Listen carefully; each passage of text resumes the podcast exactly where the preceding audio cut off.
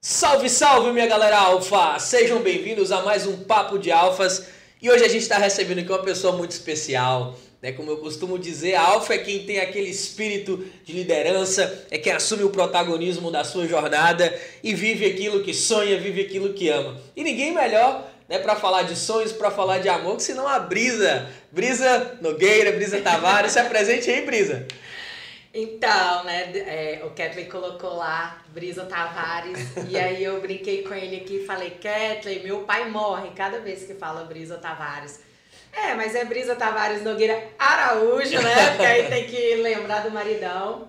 Mas o Brisa Tavares vale, assim como o Brisa Nogueira também, também vale. E é isso, né?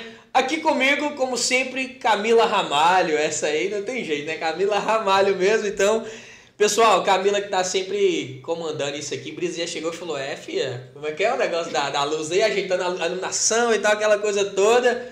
Aqui é o general, quem comanda é, é, é esse, essa nave aqui é Camila Ramalho, viu gente? Eu só apresento mesmo porque daqui uns dias ela que vai estar tá aqui. Mas enfim, né? É, Brisa, você já conhecia aqui o Mucuricaô? Já tinha vindo aqui alguma vez no espaço? Chegou a conhecer? Não, eu não conhecia. O que, que você achou do Mucuri? Muito bacana, Top, é um né, espaço que realmente, assim, a gente que não tem o hábito, né, de, de frequentar ou de necessitar desse tipo de, de ambiente, às vezes a gente não se não se liga uhum. a isso, mas quando você vê um espaço desse, você fala assim, nossa, quanta coisa pode acontecer dentro desse espaço, quanta coisa gera aqui dentro, né, Não, Com certeza, o Mucurica Work, ele oferece toda uma estrutura, né, para empreendedores, empresários, sobretudo a galera que está começando, que precisa ali de uma sala, né, para atender seu cliente, um consultório, um escritório.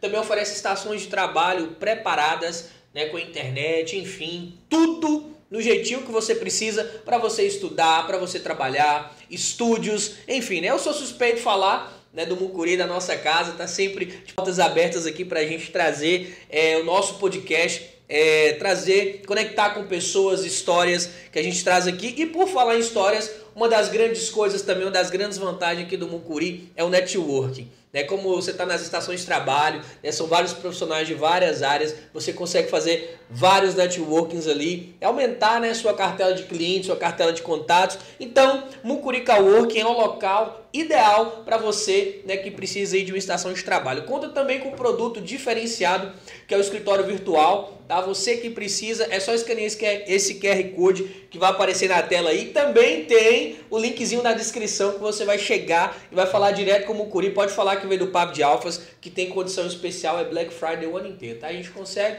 porque vocês são alfas, né? E alfa é alfa. Brisa, ah, eu vou nem falar não, né? Brisa tem uma, uma caminhonetona desse tamanho, mas ó, te falar, o PUC tá que tá, viu? Ficou doidão. Tá compensando dar mais de PUC, velho. Corrida de carro e moto baratíssimo aqui na cidade. Tá 15% de desconto para quem baixar o aplicativo. É, PUC, o maior e melhor aplicativo de mobilidade urbana. Chegou chegando aqui em Stoflotone e hoje é o número 1, um, tá? O líder, tá no topo do, do, do tá no top 1, no top dos tops, é, trazendo conforto, mobilidade e segurança para a população de Stoflotone. É só você escanear o QR Code ou acessar o link na descrição, baixar o aplicativo e ser feliz, né? E andar pela cidade toda. Pessoal, também tem o escritório Taisline Silva, tá? Que apoia o nosso podcast aqui. A Taisline que veio aqui contou um pouco da sua trajetória, tá massa demais. Você quer conhecer um pouco sobre a história da Taisline Silva? Volte uns episódios aí, vai na aba ao vivo aí que vai estar tá lá, vale muito a pena, que tá um episódio muito bom. Mas é o seguinte, a Taisine Silva é uma representante é, oficial da Caixa Econômica Federal aqui na cidade, tá? que tem um escritório é, chamado Caixa aqui, que é especializado em financiamento habitacional. Né? Para você que vai construir, reformar, você que deseja adquirir né, sua casa própria ali, pessoal, né? Tá, eu mesmo estou querendo comprar uma casa nova e tudo mais. Então você já fica ali de olho, né? Porque tem um local, tem um ambiente totalmente preparado para atender a sua demanda, né, dentro aí da sua necessidade, da sua real necessidade. Conta com equipe extremamente preparada e não só é, financiamento habitacional, né, porque essa é a área deles lá de domínio e tudo mais, mas também eles atendem qualquer demanda da Caixa Econômica Federal. Então, para você não ficar nas filas quilométricas da Caixa Econômica, na rua Antônio Alves Benjamin, 253, está no centro mesmo, a Rua da Matriz. Você que estiver na fila da Caixa ali, só descer mais um pouquinho e procurar a Taizine e procurar a equipe dela, porque eu tenho certeza que você vai ser muito bem atendido e vai realizar o seu sonho de ter sua casa própria. E não mais é isso, vamos pro bate-papo então. Apresentei os apoiadores. Vamos lá. Brisa Tavares Nogueira, se apresente para nós, fala um pouco mais sobre você, sobre a sua trajetória é, na dança como profissional, suas qualificações. É importante para a gente saber, para a gente te apertar um pouquinho nas perguntas aqui. Então, é, eu sou natural de Carlos Chagas, né, que é a cidade aqui pertinho. Uma cidade menor do que Chocolotone, mas que teve um trabalho de dança com uma qualidade incrível, porque a gente teve um profissional que foi morar em Carlos Chagas, que era formada pelo Palácio das Artes em Belo Horizonte, né? E eu comecei a fazer balé clássico, Kathleen, por recomendação médica. Hum. Por conta que eu tinha as perninhas bem tortinhas. e o médico aconselhou minha mãe que eu fizesse uma atividade física que trabalhasse é, essa para corrigir esse erro, né? E aí eu fui pro balé. Eu ainda era muito pequenininha. E balé fez parte da minha vida eu não sei nem, nem, nem sei te falar da minha vida sem o balé clássico, né? E quando chegou ali a idade da pré-adolescência, chamada aborrecência, né? De vez em quando eu falava com minha mãe: ai, mãe, quer sair? Cansei. Não vai sair. Vai que daqui um tempo você casa, vai morar num outro lugar e resolve querer dar aula de balé. Vai fazer até o final. E assim foi. Eu cheguei aos meus 17 anos, queria fazer vestibular de dança, mas na época ainda estavam começando as faculdades de dança no Brasil e minha professora de balé falou com a minha mãe: Olha, eu não aconselho né, ela fazer faculdade de dança porque ainda não é um curso que tem uma qualificação muito boa, o que ela tem aqui de preparação de balé é muito maior do que a faculdade de dança.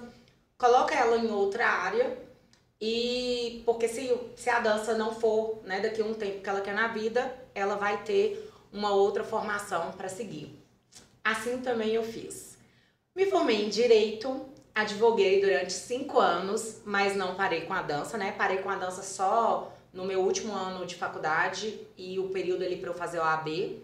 Depois que eu fiz a minha OAB, eu voltei para a dança, mas não adiantou, Kathleen advoguei, fui feliz lá no direito durante um tempo, mas meu coração, é, ele não pulsa só, né? Ele, ele bate dançando, ele saltita, ele faz muita coisa e a dança realmente é o, a minha paixão e é o que eu queria dedicar a minha vida é, para daqui para frente, para o resto da minha vida. Massa demais, velho. Quando, é assim, eu, por isso que eu falei aquela hora, né? De, de, de amor, de viver sonhos, de assumir o protagonismo, porque precisa de coragem, né? Pra gente tomar, é, esse, sobretudo esse tipo de decisão. Mas você falou uma coisa muito interessante que é do amor, né? Que é da paixão, que é da, de, de sentir algo diferente, é, algo genuíno quando você tá fazendo. E assim, como é que surgiu esse amor pela dança? Foi quando? Quando é que você identificou e falou assim, pô, cara, eu gosto de fazer isso? Porque você entrou por, por, uma recomendação médica. Você não entrou, eu amo dançar, né? Acredito não. que não. eu não tinha nem idade para saber isso, né? Eu comecei lá, eu tinha meus três anos de idade. Quando a gente tem três anos de idade, a gente Nossa, faz... três aninhos, velho? É, Caralho! A gente faz muita coisa pela mãe, né? E assim foi mesmo, Kathleen. Minha mãe realizou o sonho dela de, de ser bailarina em cima de mim. Só que assim, quando eu, eu fui crescendo ali dentro da minha escola de dança, eu sempre manifestei para minha professora essa intenção de dar aula. Até porque o que acontece? A gente era de uma cidade interior que não tinha muitas expectativas em relação à dança profissional como bailarina, né? E eu nunca tive o biotipo também da, da bailarina clássica. Então eu sempre me vi como professora. Sempre tive muita facilidade com crianças, sempre tive essa facilidade de estar como ajudante de sala da minha professora. E à medida com que eu estava na sala acompanhando ela, lá pelos meus 14 anos, eu comecei a realmente falar: eu quero isso para mim e eu vou me dedicar para isso não tinha ainda a noção de que ia chegar na proporção de que é hoje, né? Eu nunca tinha imaginado, me imaginado com a minha escola de dança, criando tantas oportunidades quanto a gente cria, mas ali eu já sabia que eu queria ser professora de balé. Top. Ô Brisa, vamos lá. É... Foi surgindo um amor, né? Foi algo natural. Não foi paixão à primeira vista, né? Como foi eu com Camila. eu dou moral pra ela, viu? Porque não tem jeito, sem ela isso ah, aqui não mas acontece. Mas mulher dessa, né, Cat? Você tá doido? Fala, fala, não, fala, fala nada não. É, mas vamos lá, ô Brisa, quais são os benefícios, né, que a... Porque você falou da, da saúde física, nós vamos chegar lá daqui a pouquinho, mas também tem uma contribuição é social, emocional. Qual o benefício que a dança traz para o desenvolvimento da pessoa, né? Seja no seu emocional, seja no, no, no meio social. Você como professora, como dona de escola, né? Você que já dança literalmente desde os três anos. Então, como é que você entende isso aí? Keta, é, hoje a dança, ela tem, assim como outros tipos de arte também, né? É, eles têm é, feito um papel muito importante nessa questão emocional, principalmente, né? Tanto que já tem um tempo aí que tem surgido cada vez mais cursos de arte terapia. Nossa, que Porque massa. já se entendeu que a arte e a dança, né, como é um, uma arte que a gente trabalha com o corpo, então a gente libera as nossas emoções através do nosso corpo, através dos nossos movimentos, o quanto que isso ajuda na questão de transtornos emocionais, na questão mesmo do, do crescimento daquelas, daquelas pessoas que têm algum tipo de deficiência mental, ou mesmo outros tipos de deficiência, como é, tem grupos especiais de deficientes auditivos, tem grupos especiais de deficientes visuais. Aí você fala, nossa, como assim consegue dançar? Sim, consegue dançar. A partir do momento que você tem um corpo, né, e seu corpo se move, a gente tem dançarinos de cadeira de roda. Então, a partir desse momento, você consegue dançar. Um tempo atrás, né, eu fiz uma mentoria e na mentoria a primeira pergunta era qual é a dor que você quer curar no mundo? E aquilo era um exercício de reflexão, porque é difícil você responder assim de primeira, tá, qual é a dor que eu quero curar no mundo? E eu fui no meu íntimo, né? O que que a dança representou para mim, Brisa, quanto pessoa.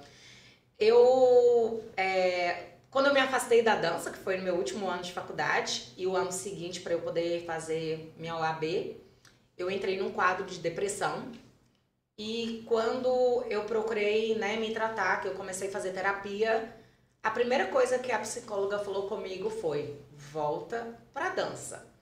Profissionalmente ou não, a dança é sua válvula de escape, é o que você precisa para se reequilibrar. Então, assim, é, no meu caso, eu tiro como uma verdade né, do que, que a dança traz de benefício para essa questão da saúde mental, porque eu realmente consegui sair de um quadro depressivo assim quando eu voltei a dançar. Brisa, você falou que, que conseguiu só do, do quadro depressivo, é, mas não, não, não, é bem específico no seu caso, porque você já dançava desde novinha. E já tinha um certo amor pela dança, uma afeição, já era professor e tudo mais. Então talvez esses fatores não tenham contribuído para ajudar, ou qualquer pessoa com esse tipo de terapia, a dança como terapia na realidade, né? Consegue ali evoluir um quadro depressivo. Como é que você vê isso aí? Eu acredito que qualquer pessoa, né, Kathleen, quando a pessoa ela está disposta a se curar, a se melhorar, né, seja em qual quadro for, é, a dança é como eu disse, primeiro que você tem a questão de se expressar com o seu corpo. Então, muitas vezes aquelas emoções que estão ali guardadas, que você traz com tanta dificuldade de falar, por exemplo, você consegue liberar através do movimento do seu corpo na dança. É como se fosse assim, o que não sai pela minha garganta, sai pelos meus outros membros do meu corpo dançando, entendeu? E tem uma outra coisa que a dança, você tá de frente pro espelho, é, principalmente para nós mulheres que muitas vezes temos essa briga com o espelho, então você tem que se olhar no espelho, você tem que se encarar no espelho, você tem que se conhecer para dançar e você passa a ser sua amiga diante do espelho para dançar, né? A dança te obriga, digamos assim, é, a ter esse amor com você mesma diante do espelho. Então eu vejo que realmente a dança consegue atingir qualquer pessoa. Claro que no meu caso já tinha essa ligação, Mas eu tenho muitas, a gente tem muitas pessoas na corporate que chegam por indicação né, de psicólogos ou de médicos para algum tipo de tratamento e que a gente vê uma grande melhora com essas pessoas lá dentro. Nossa, eu nem sabia disso, pra você ver. Galera, ó, vocês estão vendo aí, né? Como o Brisa falou, a dança cura qualquer coisa. Então já aproveita, mete o dedo no like aí, tá? Manda pra geral, vamos, vamos levar esse conteúdo para as pessoas conhecerem um pouco mais da arte é de uma arte tão expressiva quanto a dança. E, velho, a gente tem uma bailarina aqui, uma professora, uma diretora de escola de dança aqui com a gente batendo um papo. Então, é uma excelente oportunidade pra gente absorver esse conhecimento aqui, tá? Conto com vocês, então vamos lá. Brisa, é, você falou que começou a dançar novinha, então logo não tem um certo limite de idade para começar, né? Pô, três aninhos, talvez até dois ali, se você consegue ainda pegar a criancinha e colocar ela para dançar. Mas há um limite de idade, porque assim, porque a gente sabe que o corpo vai chegando a certa idade, a gente tem algumas limitações, enfim. É, para começar a dançar, tem limite de idade? Eu tenho um, um modelo, né, de, de pessoa para responder essa, essa sua pergunta. Eu chego a me emocionar quando eu vou falar dessa pessoa, porque, assim, para mim é uma história de vida que é exemplo para muitas pessoas. Aqui em Teoflotone tem uma pessoa, né, que chama Dona Maria Luísa Soriano, uma senhora incrível e que ela é, sempre teve o sonho de dançar desde criança. E por conta dessa questão, né, é, desse preconceito que a sociedade tinha, principalmente na época, né, que ela era lá pequenininha, ela não teve a oportunidade de dançar. Se casou, dançava um pouco ali com o marido, aquela coisa de, de dança de salão, né? Dos bailes, das festas. Mas não era aquilo que ela queria de verdade, né? E Dona Maria Luísa teve um câncer e após esse câncer, ela tinha 60 anos. Isso é um relato que ela faz, tá, Kathleen? Eu tô aqui falando porque é um relato dela. a história dela, né, Brisa? É, ela, e essa história é bem aberta para todo mundo. Ela resolveu fazer tudo que ela tinha vontade. Ah, tô com uma doença que todo mundo aí fala que é uma doença terminal. Vou fazer o que eu tenho vontade. E o marido também permitiu, porque ficou preocupado, né, com a doença. E ela fez tatuagem, começou a dançar Porra. tudo que ela queria. E Dona Maria Luísa começou a dançar aos 60 anos. Boazinha. Quando foi antes da pandemia, ela fazia balé comigo, né, na época, e quando veio a pandemia, ela parou e infelizmente ela já não teve mais condição de voltar pela condição, né, que ela estava pela idade.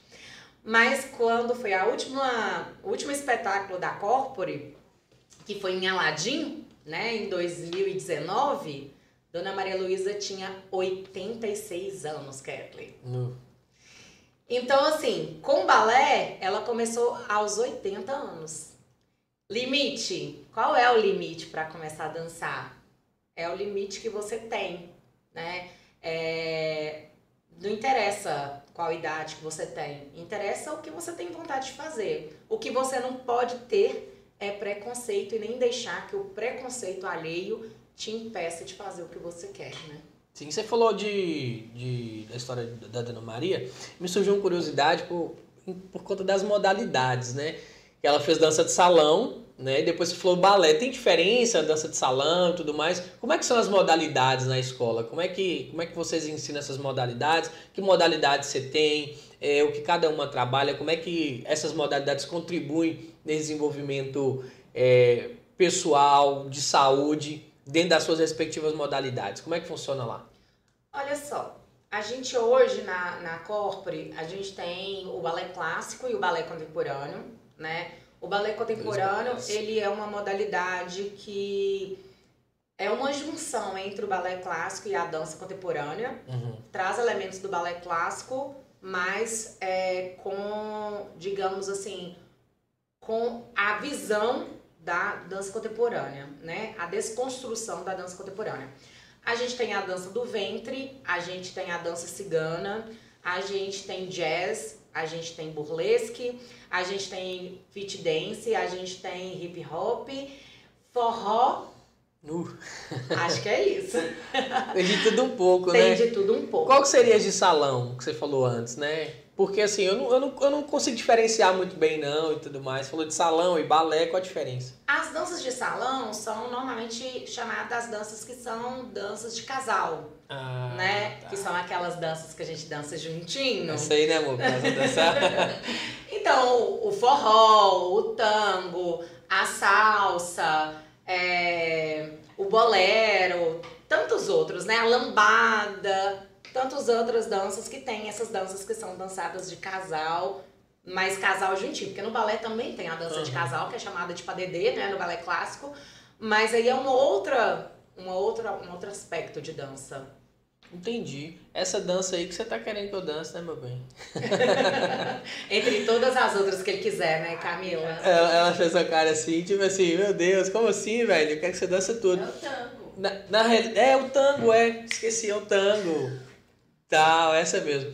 Ô Brisa, você falou do espetáculo, né? Eu, assim, gente, eu, porque eu conheço a Brisa, né, e tudo mais, minha noiva trabalha com a Brisa, é professora lá na escola dela, então a gente, né, conhece um pouco mais essas partes mais de bastidores. A gente acaba não, não tendo esse contato porque é mais algo da escola mesmo, das equipes e tudo mais.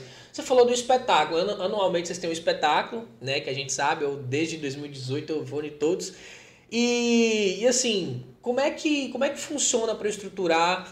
É, como é que funciona para preparar esses espetáculos? Como é que vocês conseguem trazer os alunos, incentivar, né? Para você entrar ali no meio do ano, você entrar no início do ano, em pouco tempo você aprender uma modalidade de dança para fazer uma apresentação, porque, cara, eu já, para mim seria praticamente impossível. Como é que funciona tudo isso? Então, Kathleen, vamos por parte, né? a gente faz um espetáculo anualmente, uhum. né? Que é o nosso espetáculo de encerramento de atividades.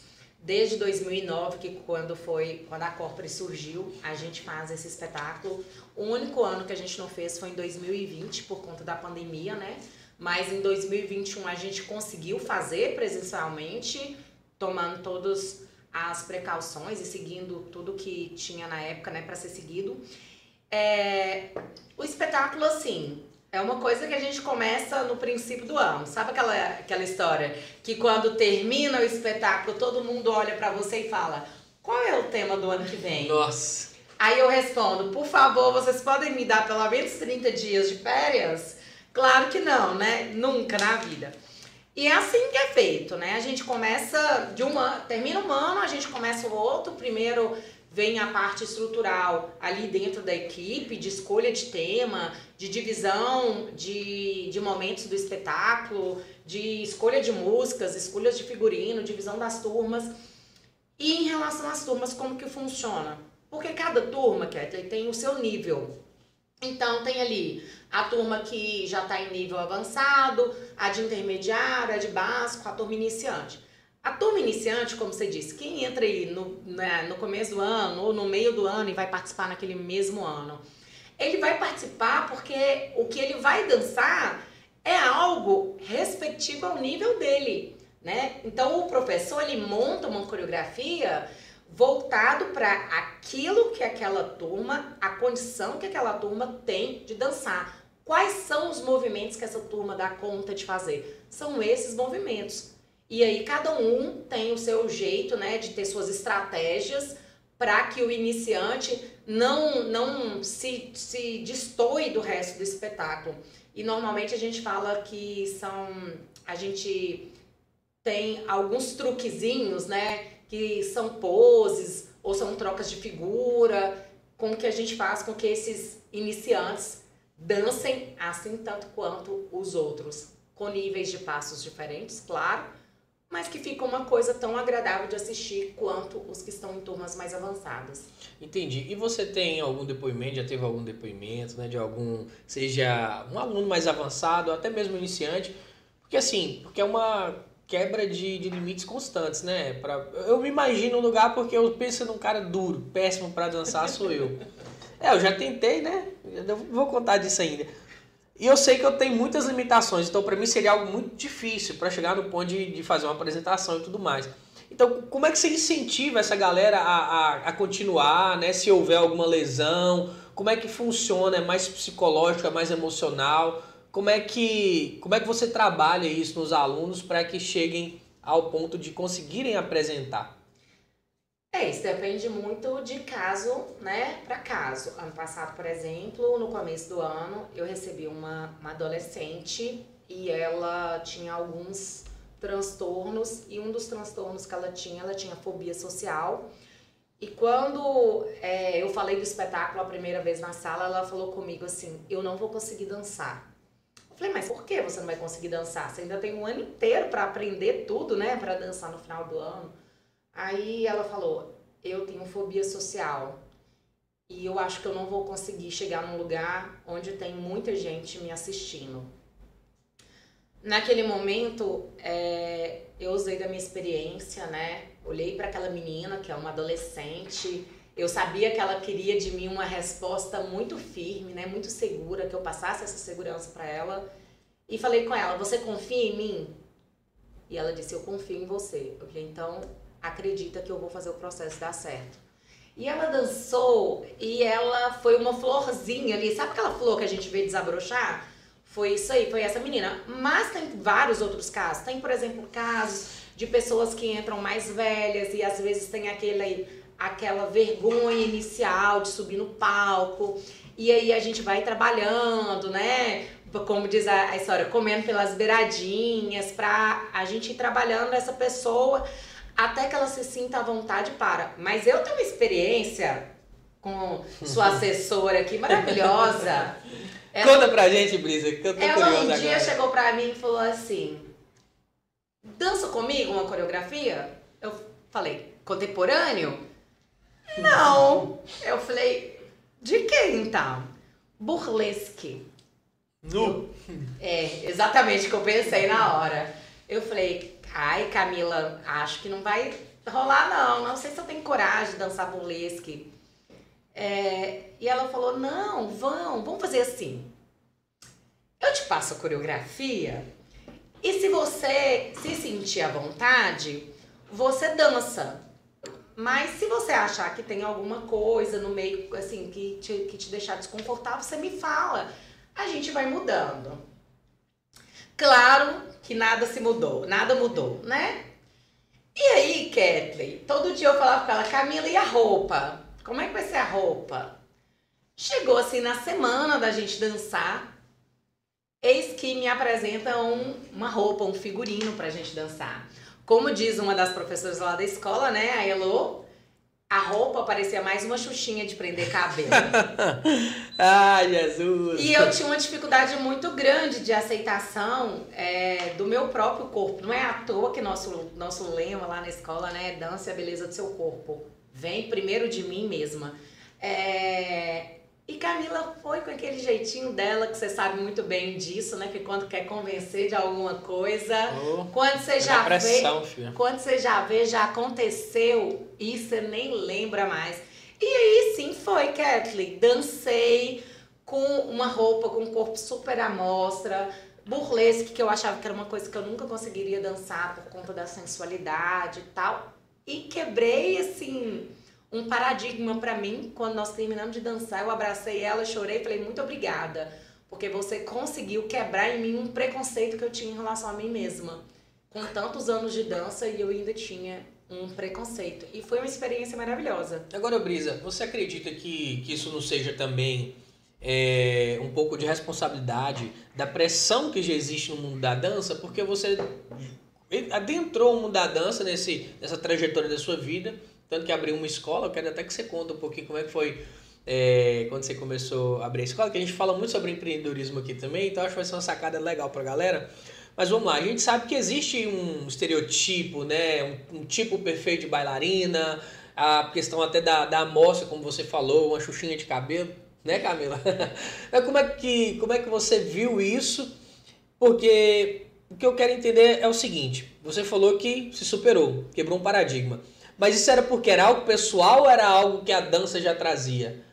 É isso que eu quero entender, entendeu? É, na verdade, assim, é um pouquinho de tudo, né, Kathleen? Porque esses dias eu tava refletindo sobre isso. Olha só como que é engraçado a, a questão da imposição que às vezes a sociedade traz pra gente. Aqui no nosso país, né, e é uma coisa mais assim da América Latina, a gente tem muito a questão do preconceito de que dança é para mulher.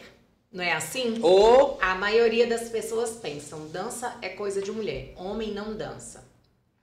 Ok, até aí tudo certo, errado, mas certo, né? Mas quando você é mulher e você dança, existe o preconceito porque você dança. Se dança é coisa de mulher, como que existe o preconceito em cima da mulher que dança? É. Entendeu? E aí, é, como eu venho do balé clássico, né? Vem essa coisa do corpo, como você falou. Realmente, no balé clássico, o modelo de corpo para dança, ele é um modelo muito... É um corpo muito esguio, né? Tem, assim, quando você vai entrar numa grande companhia de dança, você tem a estatura, o peso, a medida do, do, dos seus ossos, tudo é feito. É, não tem tanto isso em outras modalidades, mas hoje já está sendo mudada essa visão em relação à dança, porque era muito seletiva, né? Então, assim, fazia com que a dança, a dança fazia com que as pessoas sofressem muito. E como a arte não é para isso, né, começou-se a mudar. Então, assim, hoje já não existe tanto essa coisa do peso, a não ser as grandes companhias profissionais. Mas nas escolas, assim, de um modo geral, nas academias, já não existe mais essa questão do peso. Mas era uma coisa pessoal mesmo, sabe? Assim, da exposição. Eu sempre tive muita dificuldade com, essa, com a questão da exposição do meu corpo. Até porque o balé também é uma coisa de vestimenta mais fechada, né? Sim. Mas é, é uma coisa que está muito mais dentro da cabeça da gente do que nos olhos de quem está vendo. Massa. E aí eu consegui é, liberar em relação a isso. Massa. E agora é todo espetáculo dança burlesca. É, né? agora virou uma burlesca nata. Ô, Brisa, você falou da, a, a, sobre os homens na dança, né? Que a dança ela é uma, uma modalidade, né? uma arte é, predominantemente feminina não só na prática, mas também mentalmente. Por que, que você acha que isso acontece? E de que forma que a gente poderia mudar isso? Na verdade, a dança é uma coisa predominantemente feminina, assim, agora, uhum. né, na atualidade, porque quando começou a surgir os espetáculos, é, o teatro principalmente, né, ele era feito só por homens. Inclusive, é, os homens vestiam de mulher para fazer os papéis femininos. Nu! que doido! E a dança também começou é, assim, muito mais figuras masculinas do que figuras femininas, pela essa questão do protecionismo da imagem da mulher. E aí, com o passar do tempo, a mulher foi né, tendo essa liberdade e foi tomando seu lugar na dança. A, nos países da Europa, a dança, como por exemplo o balé clássico, ele é super aceito no, no mundo masculino. Inclusive, os pais incentivam muito seus filhos a ser bailarinos profissionais e pagam os professores particulares, investem para que os filhos sejam bailarinos. Por isso que eu disse, isso é muito mais uma visão nossa aqui da, da América Latina do que do resto do mundo. Se você pegar até mesmo Japão, se você pegar as escolas, você vai ver a quantidade de meninos que fazem aula de dança. Nos grandes centros, hoje, já melhorou bastante né, essa visão.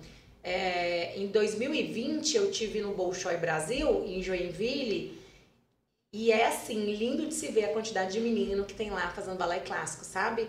Só que todo mundo sonha ir para fora, né? Porque é onde tem as oportunidades. São poucas as companhias brasileiras, assim, que têm força, né? De, de dança clássica. Mas é lindo de ver a quantidade de menino que tem lá dançando. Você me perguntou como a gente poderia quebrar isso. Incentivar, né? Emendar logo, já incentivar, incentivar quebrar esse paradigma e incentivar que, que as crianças masculinas, que os homens possam dançar mais. Então, aí lá na minha casa eu tenho só homem, cinco filhos. E aí o que, que acontece? Todos já passaram pela dança. Eles optaram pelo hip hop, meus dois filhos mais novos, quando menorzinhos, eu coloquei ali nos primeiros anos iniciais no balé, até porque não dava para eles dançarem hip hop. Hoje eles dançam hip hop. E não foi obrigatório não, Kathleen. Eles foram para dança porque eles quiseram. Entendeu? Então, assim, isso é uma questão da forma como você trabalha a cabeça da criança, né, do jovem em relação a isso. Se a sua mentalidade, quanto pai, por exemplo, é de que dança não é para menino, você vai condicionar seu filho a pensar isso. Mas se você tem uma mentalidade que não é o que o seu filho faz que vai determinar a sexualidade dele e também não é a sexualidade do seu filho que vai determinar quem ele é, então tudo fica natural, fica muito mais fácil, né, de ser aceito.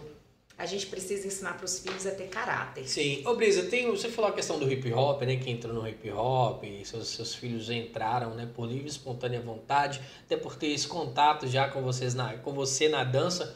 E você falou que você foi no Joinville. Sim. É, numa conferência? Não, eu fui na escola do Bolshoi Brasil para fazer um curso. Sim, beleza. Foi fazer um curso e lá tinha bailarinos de balé clássico. Clássico. Você acha que tem é, esse, esse estereotipo na dança de modalidades? Por exemplo, o balé clássico é de menina e o hip hop é de menino. Por isso que eu vou fazer o hip hop, então. Uhum. Como é que você vê isso de dentro? Porque de fora para dentro, quem tá de fora, acaba vendo assim. Por isso que eu tô fazendo essa pergunta. É, para eu te falar como eu vejo, né? Eu vejo que tudo é para qualquer, uhum. qualquer sexo, né? É, mas eu sei que as pessoas de fora pensam muito isso, né? Por exemplo, a dança do ventre. A dança do ventre, todo mundo imagina só mulher, Boa, sim. né? E existem os bailarinos que dançam dança do ventre ou dançam as danças folclóricas árabes, né? Tem os dois papéis. E no Brasil hoje são grandes os nomes de bailarinos da dança do ventre. Então, assim, é muito mais por uma questão, talvez também, da gente estar numa cidade de interior, entendeu? Lá em Joinville, por exemplo, Joinville, só para eu te explicar. O Bolshoi é uma das grandes escolas, um dos grandes grupos, né, dos grandes é, centros de dança é, da Rússia. E o único lugar do mundo fora da Rússia que tem uma escola do Bolshoi é no Brasil. E chama Teatro Bolshoi Brasil. Lá, Kathleen, é uma coisa assim impressionante. Para quem é do mundo da dança, tem que ir um dia naquele lugar para conhecer aquele trabalho. As crianças e jovens, né, passam por seletivas para entrar na escola e lá eles começam do, inicia, do, do, do nível iniciante, aos 8, 9 anos mais ou menos, e vai até a formatura, que é lá por, por seus 18, 17 até 18 anos. Eles têm as aulas de, de balé clássico, fora aulas de contemporâneo, aulas de dança karatê, aulas de dança folclórica. Eles têm fisioterapeuta, eles têm academia, eles têm nutricionista, eles têm aula de piano. Tudo isso de graça. Eles recebem uniforme, eles recebem alimentação. Tudo que você pensar dentro da escola do Bolshoi, para eles é de graça. E aí é assim, quem estuda pela manhã vai para o Bolshoi à tarde, fica até o final da tarde. Quem estuda à tarde vai para o Bolshoi de manhã, fica até a hora de ir para a escola. De lá já almoça, já se arruma e vai para a escola. E lá em Joinville, como se tornou né, a cidade da dança no Brasil, e hoje tem um dos maiores festivais de dança do mundo, que é o Festival de Dança de Joinville, as pessoas da cidade, elas já, já aceitam isso de uma forma muito bonita. As placas de trânsito da cidade, na faixa de pedestre, em vez de ter lá o pedestre, tem um bailarino desenhado. É muito, é muito interessante como que a cidade inteira faz referência a isso. E aí, por exemplo, tem uma menina aqui de Teoflotone, um menino daqui que passa e tem que ir para Joinville. Mas os pais têm aqui o seu trabalho, têm aqui a sua vida é, montada. Como que faz? A escola do, do Bolshoi tem o que é chamada de é, famílias solidárias. Essas famílias recebem as crianças como é, como se fosse um intercâmbio, Sim. recebe essas crianças para morar dentro de sua casa, são acompanhados por assistentes sociais, né? E ali as crianças conseguem ter os seus estudos e os pais estão morando onde eles tiverem as crianças lá em segurança. É uma, um, um lugar incrível. É, mas voltando à questão de meninos e meninas, eu acho que talvez seja muito também por a gente ser do interior, sabe? Dessa mentalidade. Porque em cidades maiores, eu vejo que já tem menos essa, essa, esse pensamento. Existem grupos de hip hop que são só de mulheres e que são grupos maravilhosos e que dançam coisas excepcionais. Tinha uma aluna mesmo da Corpore, é, quando, logo quando eu comecei a frequentar lá, né, eu conheci Camila e tal, fui assistir as apresentações, tinha uma menina que chamava Stephanie. Pô, velho, ela mandava demais no hip hop, mano. Você lembra, amor? Até hoje. No... É, ela dança ainda? É. Assim, eu não sei se ela faz aula, né? Uhum. Mas pelo menos ela sempre posta muita coisa em redes sociais. Ah, eu não acompanho as redes sociais dela, mas, pô, eu fiquei, caramba. Porque a mentalidade, né? Pô, você vai ver uma mulher dançar daquele jeito, quando você viu, a mulher já mandando uns break e tal. Muito da hora. É, agora sobre a diversidade de gênero, né, Brisa? Porque é um assunto bem bem assim, bem alta, uma pauta que, que, as, que as, as minorias vêm vem levantado é, para ter mesmo seu espaço em todos os aspectos, inclusive no mundo da arte, que é aonde encontra essa certa expressividade, né, daquilo que você sente, é, daquilo que você realmente é.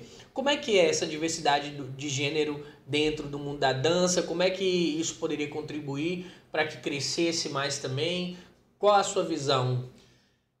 Eu acho que na arte, né? Eu penso que na arte seja até o, o espaço, digamos assim, que a diversidade de gênero é mais aceita é, comparado a outros grupos, né?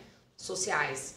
Então, assim, é, muitas pessoas é, procuram a arte pelo fato de lá ela ter essa segurança de poder ser ela mesma diante do seu, do seu gênero, né? Então, na, na dança em si, é, eu vejo que é um lugar que abraça, que acolhe, sabe? E, e é muito bem aceito, porque a arte, ela, ela é para isso mesmo, né? E, e a arte, a gente... Você pode se vestir do que você quiser e você tem vários personagens. Então, eu acredito que é um lugar que tem, que tem realmente essa aceitação com a diversidade muito grande. Muito maior, né? Galera, vamos fazer o seguinte, ó, vamos abrir o espaço para perguntas aqui, tá? Aproveitem, é, manda perguntinhas aí no chat, manda para geral. Curte, comenta, compartilha, tá? E ó, abrimos as perguntas, mande sua perguntinha que daqui a pouco a gente vai estar tá mandando sua pergunta para Brisa. Beleza, Brisa? O pessoal costuma participar, mandar as perguntinhas bem legais. Então aproveita a oportunidade aí, né, de tirar suas dúvidas, de saber se você pode dançar ou não. E é isso aí. É... Brisa, uma pergunta que eu já vi que já fizeram muito pra Camila, que assim, eu fico, caralho, como é que o cara faz uma pergunta dessa? Ah, tá, e tal, você tava fazendo o quê? Vamos lá, vou te contar um, um, um caso, né? Tá, estamos eu e Camila andando, né, e tal, tudo mais. Ah, Camila, oi, uma pessoa que ela não vê há muito tempo, né? Oi, tudo bem e tal, oi, tudo bem, e aí, você terminou a faculdade e tal, terminei. Ah, que bacana, e aí, tá advogando? Não, uai, você tá fazendo o quê? Tô dançando. Uai, mas dá pra viver de dança? Você só tá dançando? Tipo assim, uai, você só tá dançando, você não tá fazendo você outra coisa? Você trabalha com o quê? Com dança? Não, com o que que você trabalha com dança? É, isso é... E aí, como é que... como? Porque Camila mantém a, né, a postura, não, e tal, e tal. Mas acredito que você já tenha passado muito por isso, né? E você, mais do que ninguém, tem propriedade para falar, inclusive que você é dona de uma escola de dança. Então, pô, como é que é essa... essa viver de dança mesmo, né, dentro desse contexto aí? Essa é uma pergunta que eu acho que todos nós que trabalhamos com dança já escutamos em algum momento da vida, né? Tanto quanto desagradável, mas eu acho, assim, Kathleen, que a gente, com a nossa sabedoria, tem que, que saber relevar essas coisas, porque é ignorância mesmo. Mas sobre esse assunto, queria muito que você tocasse nesse assunto, porque eu tenho uma fala assim, que é assim: que me desculpem todas as outras pessoas do mundo, mas eu sou a filha predileta de Deus. Por que, que eu falo isso? Porque assim, meus primeiros apoiadores em relação à dança foram meus pais. Antes da gente abrir aqui no ao vivo, Camila falou comigo: sua mãe já tá aqui mandando mensagem. então, meus grandes apoiadores, primeiro foram meus pais, depois, né, meus irmãos. E aí, depois que eu cresci, comecei a namorar e tal, eu tinha uma coisa convicta dentro de mim que era o seguinte: eu só vou poder me casar no dia que for uma pessoa que aceita a minha, o meu trabalho, a minha profissão. E graças a Deus, hoje eu tenho ao meu lado uma pessoa que não só aceita quanto me incentiva muito, né? Aliás, hoje eu tenho a sede própria, a gente tem a sede própria da Corpore e foi graças, né, a esse apoio que Dilson Mar me dá e realmente me incentiva e quando precisa investe mesmo em mim no meu trabalho. Viver de dança é difícil? Assim como de arte. É difícil. Mas por que que é difícil, Kathleen? É difícil porque, assim, a gente não tem é, no Brasil, é, principalmente, vou colocar no âmbito municipal, mas isso está em todos os âmbitos, tá? A gente não tem é, leis que incentivem a arte. A gente tem Secretaria de Arte, né, de Cultura. A gente tem verbas que são é, para isso, mas isso não é destinado da forma correta para os artistas. Então, esse é um ponto.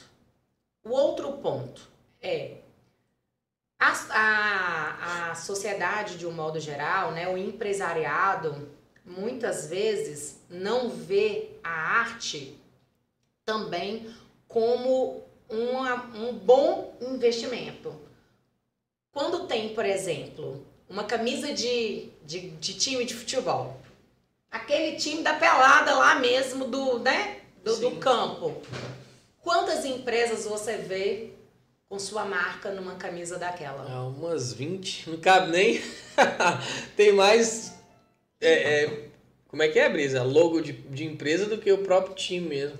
Então, é, o esporte, ele tem muito mais aceitação nessa questão de patrocínio do que a arte. É, eu, eu vejo que muitas pessoas veem, não conseguem ainda ver a arte como profissão, entendeu? A gente é dançarino, é bailarino, é, mas a gente é professor de dança. A gente tem uma profissão, a gente vive disso. E você perguntou do espetáculo, né? A gente vai produzir um espetáculo é, daquele que, que a gente produz cada vez, uma vez por ano. Esse ano vão ser dois, se Deus quiser. A gente tem um custo enorme, Kathleen, porque nossa cidade não tem lugares que são é, adequados para o nosso tipo de trabalho. Então a gente tinha o Teatro Vitória, fechou o Teatro Vitória. Hoje a gente usa o espaço da Expo Minas, mas aquele espaço da Expo Minas nós precisamos adequar ele todo. Só para você ter uma noção, eu falo essas coisas de valores porque as pessoas saberem mesmo, conhecer, né? Que acha que tudo é ganhado, né? É. Também. Só para a gente começar a falar de espetáculo, a gente entra com um, um saldo devedor. Nossa, meu Deus. De 7 mil reais.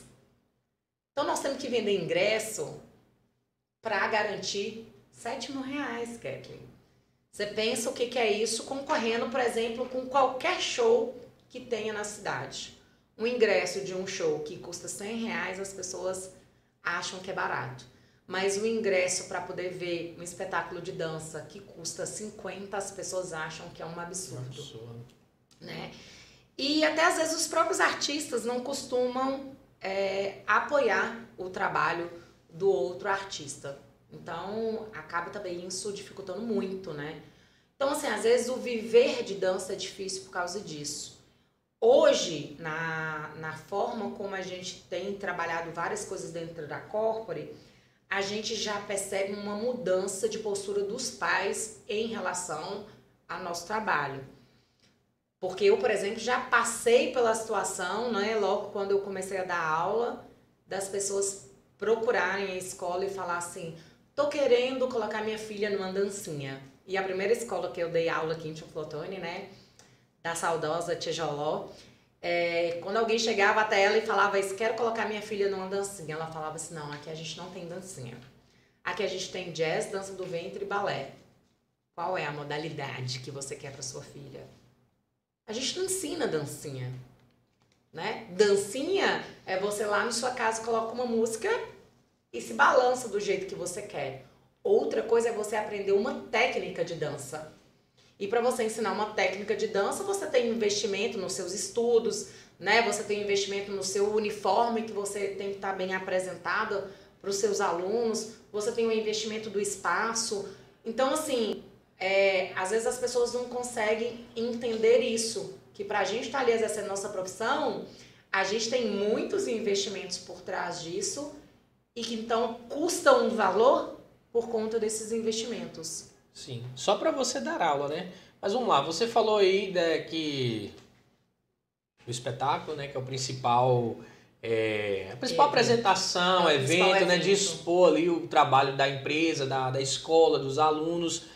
É, dá para viver, mas é muito trabalhoso, né? Porque as pessoas é uma mais uma questão social mesmo, pelo que eu entendi que as pessoas, até o ramo empresarial e muito pouco apoio político, pelo que você falou, mas a gente vê recorrentemente que tem algumas leis que, que dão é, é, recursos para a arte, né? que disponibilizam recursos para a arte.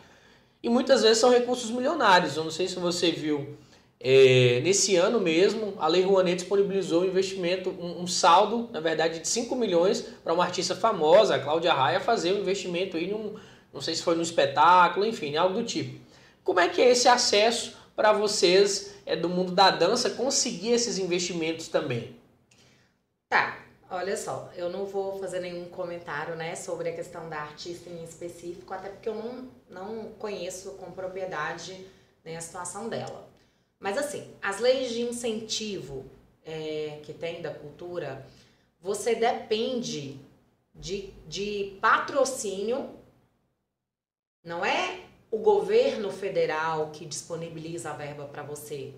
Você tem acesso a, a essa lei de incentivo através do patrocínio de empresas que fazem é, essa contribuição com o valor da declaração de imposto de renda. E aí, quando a gente está em cidade pequena, eu fico batendo na tecla de cidade pequena porque eu acho que muitas vezes a gente realmente deixa muitas informações passarem em cidade pequena muito mais que em cidades grandes, né? O, o, empresário, às vezes, ele não tem conhecimento disso. Ele acha que ele vai tirar, além da, dos gastos dele, ele vai tirar mais ainda do bolso dele. E muitas vezes o contador dele também não tem conhecimento sobre isso. Então, em vez do contador ir ali apoiar o empresário a, a tá cedendo o valor do imposto de renda dele, né, patrocinando o valor do imposto de renda dele para um espetáculo de arte, por exemplo, falar, ah, não, sai fora disso porque você tá, vai gastar mais, vai arrumar pepino para sua vida. É, nas leis, né, que a gente realmente foi beneficiado um, aqui no interior, foi agora com a lei é, Aldir Blanc, né, que veio durante a pandemia, por que, que essa lei chegou na gente dessa maneira? Porque ela foi uma lei descentralizadora e que a verba foi destinada direto do governo federal para a gente. E, e só da gente estar tá aqui no interior já tinha pontuação melhor do que quem estava na capital, porque era uma verba descentralizadora. Então, queria que chegasse o mais distante possível. Entendeu? Sim. Agora vem a Lei Aldir Blanc 2, vem a Lei Paulo Gustavo, que são leis que vão chegar na gente com mais facilidade dessa maneira. Sim, entendi. Ô, Brisa, é... bacana, boa, né? Que bom que tem, tá tendo esse incentivo, que algumas leis chegam sobretudo aqui no interior, como você falou, que desde a mentalidade, né, da, desde a cultura já é difícil trabalhar com com o ramo artístico da dança. Agora a gente vê, é, eu não sei se você já teve essa percepção, mas para quem está de fora, eu, por exemplo, eu tenho essa percepção, posso estar enganado, mas a música, né, os cantores, pa parece que é uma arte mais valorizada. Porque você acha que é uma questão onde tem mais investimento empresarial, porque os cantores têm empresários, é, e aí tem mais essa jogada de empresas, de interesse, ou é, é mais por conta de mídia mesmo? Eu, eu vejo a música é, de uma forma diferente, Kathleen. Eu acho que pela forma de entretenimento, né? Vamos pensar assim. Você está num bar e tem uma pessoa que está ali fazendo uma voz e violão. O espaço que ela precisa para ocupar, o espaço que ela precisa ocupar para aquela função dela de entretenimento é um espaço bem pequeno, né? Ela tá ali sentadinha, bonitinha, com, com o material dela. E aí, a música é um entretenimento é, auditivo. E as pessoas estão sentadas na mesa, conversando, comendo, e o cantor tá ali fazendo o trabalho dele. Não sei, não sei se vocês já prestaram atenção nisso, mas assim, como a família do meu esposo é uma família de músico, né? É uma família que, que traz essa veia artística da música com eles. É, a gente tem o hábito de, por exemplo, se a gente está num lugar e tem um cantor, a gente normalmente a gente para em algum momento para aplaudir aquele cantor, para prestar atenção nele durante um tempo, porque eu, quanto artista, vejo que aquilo ali, daquela maneira, que eu realmente vou estar valorizando o trabalho dele.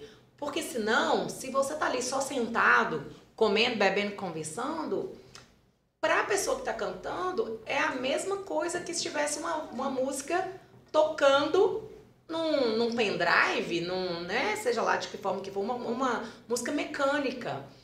Mas, normalmente, as pessoas procuram lugares onde tem música ao vivo. Mas as pessoas não param para valorizar o artista da música ao vivo. Mas eu acho que é por causa disso, entendeu? E aí, por exemplo, a dança. A dança não, a dança vai precisar de um espaço maior, a dança já é um entretenimento que o visual é muito importante, né? Você, se você não olhar para a dança, você não sabe o que, que a pessoa fez você ali. Tem que parar para ver. Né? Então você tem que parar, prestar atenção. Então, por exemplo, em bares, em restaurantes, eu acho muito mais difícil o dono do negócio pensar na dança, no circo, no teatro, como uma forma de entretenimento do que a música, porque a música, o cantor pode estar ali fazendo o trabalho dele e as pessoas estarem comendo, bebendo da mesma forma. Já se é, né, a, a, o teatro, se é o circo, se é a dança, já precisa que a pessoa pare para prestar atenção naquela, naquela atividade de treinamento que está acontecendo. Não, eu entendi. É, consegui pegar essa visão aí perfeitamente, mas eu falo assim, um pouco fora daqui, fora da nossa realidade. Eu falo uma questão mais é, midiática mesmo, entendeu? Mais de TV, de internet tudo mais. Porque eu sigo bastante bailarinos e tudo mais, né? Até pelo contato com Camila. É, mas é muito mais forte a expressão da música, né? Você abre ali, você já vê uma, a uma entrega. O cantor vai lançar um, um clipe novo, já te entrega, mas o, o, sei lá, a apresentação da determinada bailarina ou do bailarino, as pessoas dão um pouco importância.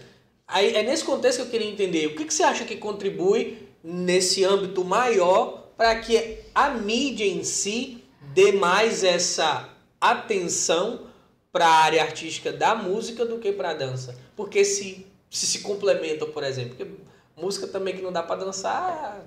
Agora dança também sem música. Dá para dançar, mas é, é, é, é equilibrado as duas coisas. É, assim, nesse sentido, eu acho que é porque realmente a, a música vende mais do vende que a demais, dança, né? né? Então, assim, é, tanto que eu disse para você, as pessoas pagam um show de qualquer pessoa é. de um valor, mas não pagam para assistir um espetáculo de dança. Por exemplo, esse final de semana agora na cidade vai ter um espetáculo, um, um musical. Eu tenho certeza que a, até a questão da visibilidade é diferente se estivesse anunciando qualquer cantor. Você viu algum outdoor na cidade falando não, sobre esse musical? Não, nem sabia, tô sabendo agora. Vai ter um musical do ABBA e é um grupo, assim, que eu não, eu não conheço, né? Eu tô falando aqui porque eu quero valorizar na cidade o tipo de arte muito próxima da minha. Que é um grupo, dizem que é um grupo maravilhoso, que são muitos profissionais envolvidos nesse grupo, né? Nessa, nessa na companhia é, ao todo, e eles fazem muitas coisas diferentes. É, tem vários, várias peças em cartaz. E o que vai estar esse final de semana aqui é o ABA. Então, assim, é, para você ver, vocês não sabiam. Mas, por exemplo, tinha aí na cidade, na outdoor, na, na, cidade de um cantor que veio poucos dias atrás, eu não fazia nem ideia de quem Thiago era. Aquino, foi outro dia, eu nem sabia também não. Mas tinha vários outdoors na cidade, entendeu? Sim. Então, assim, é nesse aspecto, eu acho que vem demais, né? Então as pessoas acabam investindo mais nisso. E por falar em artista, né? Por falar em artista da música, aí tá com a gente o cantor Johnny Galvão. Eu vou mandar um abraço pro cara, porque pensa num artista, cara esforçado, talentoso e que eu tenho certeza que vai ser estourado nesse mundão aí. Jânio Galvani, grande abraço, tá lançando músicas novas aí, clipe novo, tá? Segue lá porque o cara é bom, é da nossa terra e tem que fazer o, o, o jabá mesmo, porque o homem é bom. Brisa, é o seguinte, você falou lá da, da tia, né? Vamos, vamos, vamos mudar essa conversa aqui, que eu quero saber uma parada. Assim, que inclusive eu já falei com Camila, eu falei, mano, é uma sacada da hora. Depois eu vou te falar a sacada que eu falei com ela. Mas vamos lá, você falou da tia. Joló. Tia Joló, eu ia falar tia Giló, é pra você ver. tia, G... tia, tia Giló. Joló. Tia Joló. Ah, e tal, você vem aqui fazer dancinha? Não, pera aí, a gente tem. Modalidades. É, a gente tem modalidades e tudo mais, assim, assim, assado, assado. Mas como é que você vê hoje a popularidade das dancinhas nas redes sociais, né? TikTok, Instagram. Qual a sua opinião sobre a influência dessas dancinhas na vida das pessoas? Não, mas na verdade, a questão da dancinha não, não foi nesse sentido, até porque na época não tinha essas. essas é, essas influências, né? né? Não tinha essas influências. Mas é, quando eu disse né, a expressão dancinha, é no sentido assim, Kathleen, de, de qualquer coisa, entendeu? Eu quero ocupar minha filha com alguma coisa. Entendeu? Sim, peguei a visão. Não é a ideia da dancinha ali do TikTok, né? De algumas coisas que entram na moda e que são até muito voláteis, vão, vão embora muito rápido.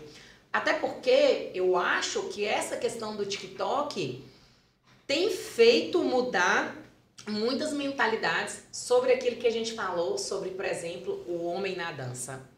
Né? Porque muitos pais veem filhos fazendo TikTok e tal e não se importam. E porque o filho tá ali só brincando, ou só gravando um vídeo e tal.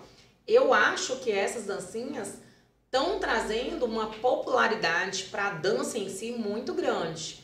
E acho, né, inclusive eu já já até falei com um dos nossos professores da Corpore, né, que eu acho que essa é uma sacada para se tornar modalidade. Tá aí. Modalidade, assim, atividade, na verdade, Sim. né? Que é uma aula de danças do TikTok. Dança recreativa, de né, tal. K-pop, de, de todas essas coisas aí que estão na modinha. Por exemplo, uma coisa que teve uma época que estava super em alta, que chama videodance, que é você pegar ali, por exemplo, a coreografia da cantora tal, que está estourada, e você ensina aquela coreografia para o aluno.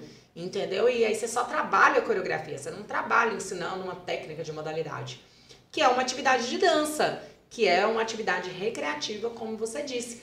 Isso eu acho que é super válido, Kathleen, porque tem gente que não quer aprender a técnica, né? Tem gente que quer realmente se divertir. E eu acho isso super válido e acho que tá vindo, o TikTok tá vindo para ajudar muito a questão da dança. Nossa, show! Então são vários aspectos positivos, né? Que essa que a, a popularidade das dancinhas dessas mídias sociais trouxe então pro, pro mundo da dança, como você disse, né? É, Brisa, para quem quer começar, né, hoje, como você falou, é a pessoa que ela quer começar uma atividade de dança, mas ela não quer aprender a técnica, eu só quero, sei lá, só quero aprender fazer aquele passo ali, ó. Eu quero aprender a dançar essa dancinha aqui, sei lá, fala uma, uma coreografia difícil, amor, de dancinha de TikTok. você já fez aí. Aquela. Ela me coloca pra fazer, isso é engraçado demais. É, mas como é que isso pode influenciar para essa pessoa ela acabar se interessando de forma positiva para a verdadeira arte? Então, isso, isso é uma coisa interessante, né? Como você acha disse, que é o caminho?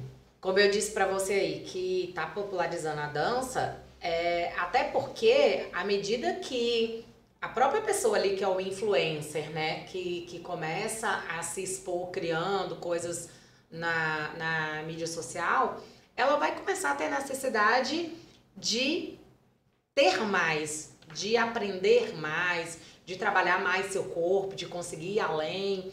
É, e aí essa pessoa acaba procurando uma aula de dança e acaba influenciando os outros na, na aula de dança. Por exemplo, a nossa modalidade burlesque.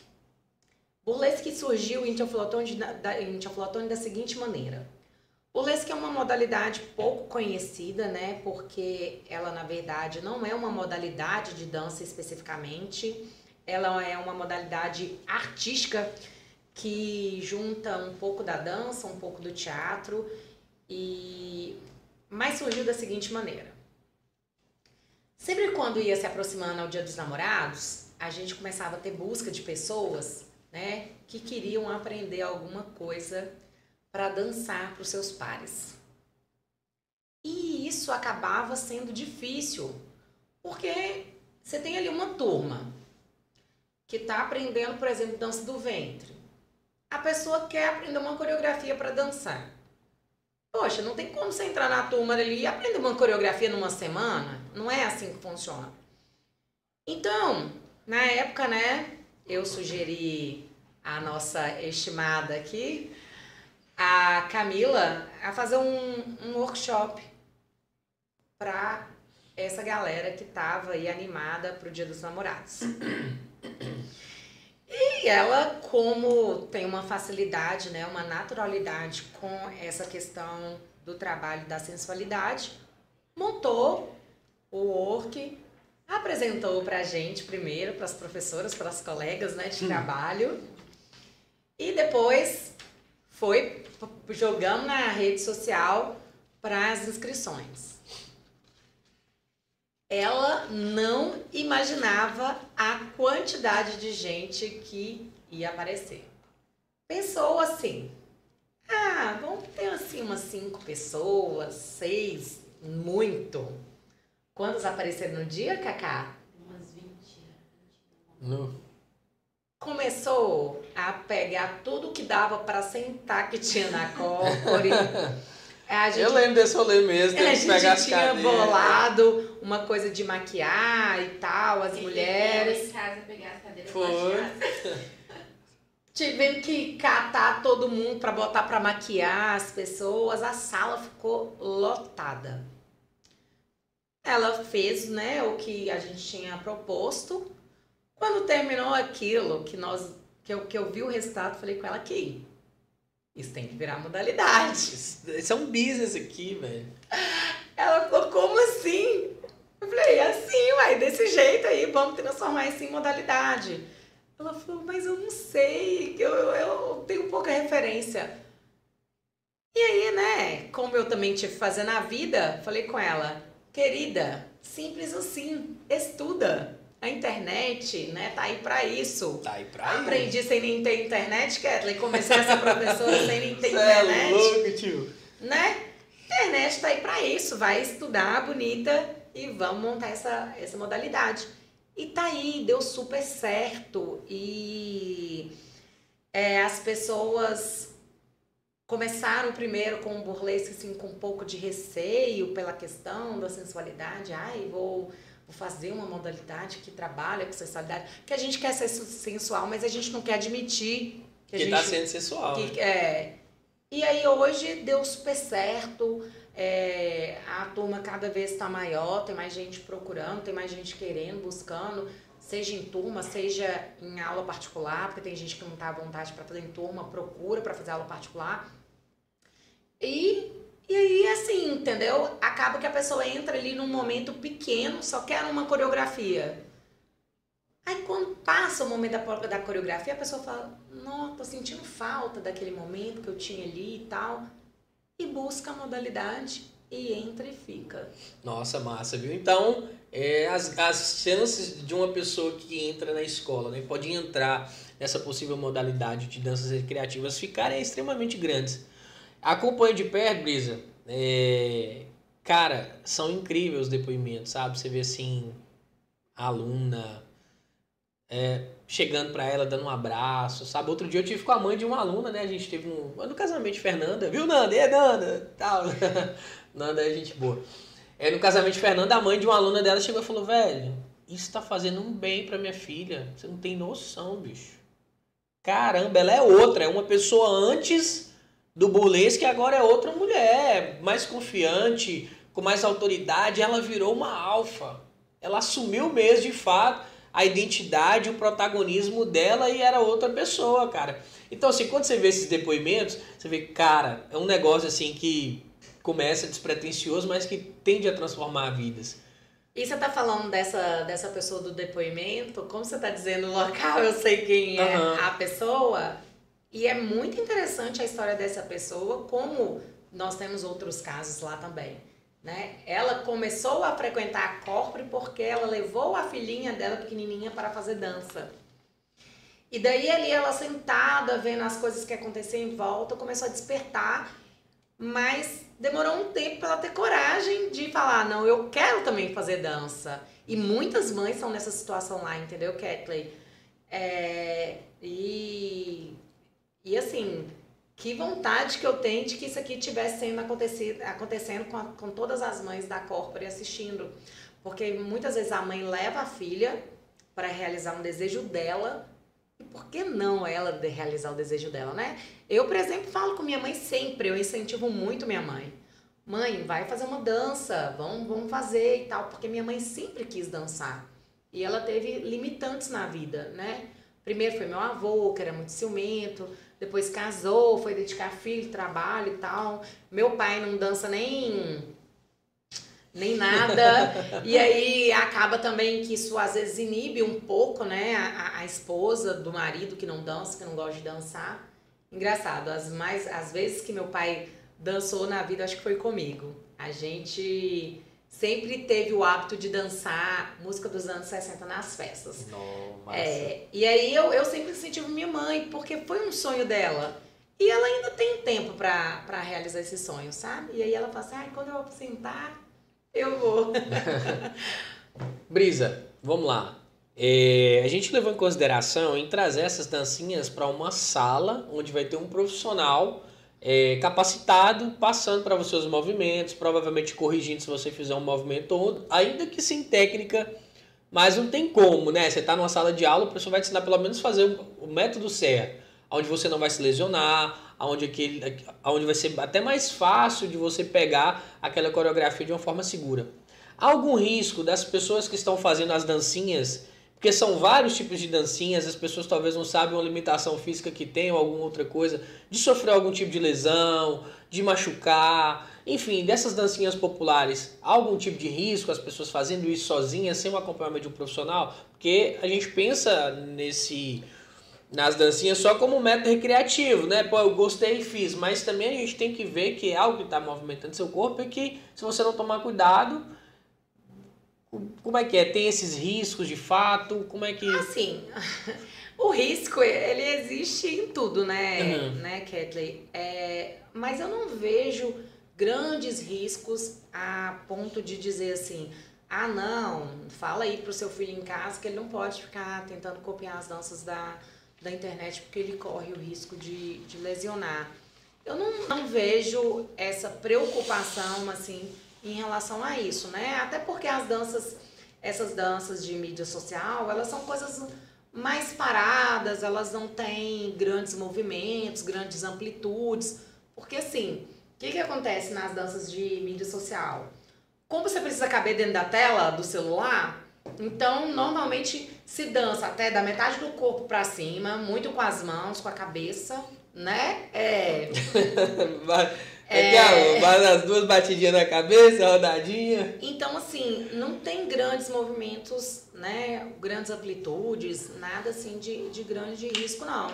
Agora, claro, né? Se, se a pessoa começa a perceber que tem algo que começou a incomodar ou começou a doer depois que ela começou a fazer esses movimentos, aí sim é um caso da pessoa procurar um profissional da saúde para poder saber né, se esse tipo de movimento contribuiu para alguma lesão. Mas só pela, pela dança em si eu não vejo nenhum motivo para preocupar, não. Bota fé.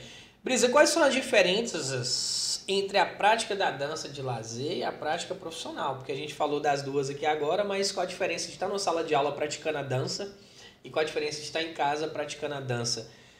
E assim, é, quais são as habilidades necessárias que uma pessoa vai precisar para se tornar uma bailarina ou um bailarino profissional?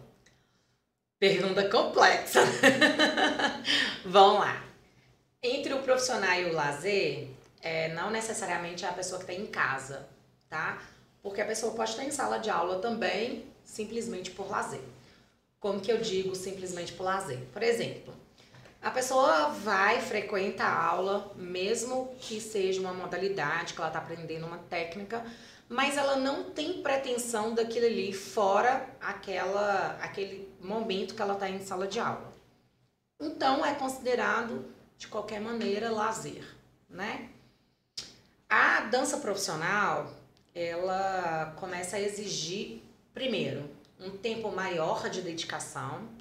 Então, vamos dizer, vamos colocar aqui a nossa, a nossa realidade. A maioria das modalidades, o aluno faz aula duas vezes por semana, uma hora, uma hora e meia, às vezes duas. É, quando você pensa no profissional, duas vezes por semana já não é nada, né? Duas vezes por semana é você não tá. Você tá no prejuízo. Você né? tá totalmente fora do, do, do rumo. Então a primeira coisa que você vai ter que fazer é aumentar a quantidade de vezes que você tá ali praticando, que você tá indo dançar. Depois vem né, a questão da, da dedicação a outras coisas fora simplesmente a modalidade. Né? Vem a questão se você precisa de, um bom, de uma boa flexibilidade. Então você precisa dedicar um tempo para alongamento é, para ganhar flexibilidade. Nossa. Você precisa fazer é, um trabalho de fortalecimento muscular. Então, provavelmente, você vai ter que frequentar uma academia para fazer fortalecimento muscular. Você vai precisar fazer um acompanhamento nutricional, seja para quem quer perder o peso, seja para quem quer ganhar peso, seja para quem quer manter, mas quer dentro da carga, né, do, do, do ritmo ali muito intenso de dança, é, se alimentar a quantidade correta, com, com o que é correto, para seu corpo aguentar. Porque a gente sabe que o corpo da gente é uma máquina perfeita, mas que se a gente não cuidar também, né, é igual a mesma coisa de um carro, né, Kathleen? Se você não dá manutenção, ele pifa. E a mesma coisa vale para o corpo. Então, assim, quando você pensa em dança profissional, você pensa não só na dança, mas você pensa em tudo que envolve por fora isso, né? Então, é a academia que você tem que estar que tá ali na academia frequentemente, é a sua alimentação que você tem que cuidar diariamente, é o seu treino, é seu treino de flexibilidade, é, são, são vários fatores.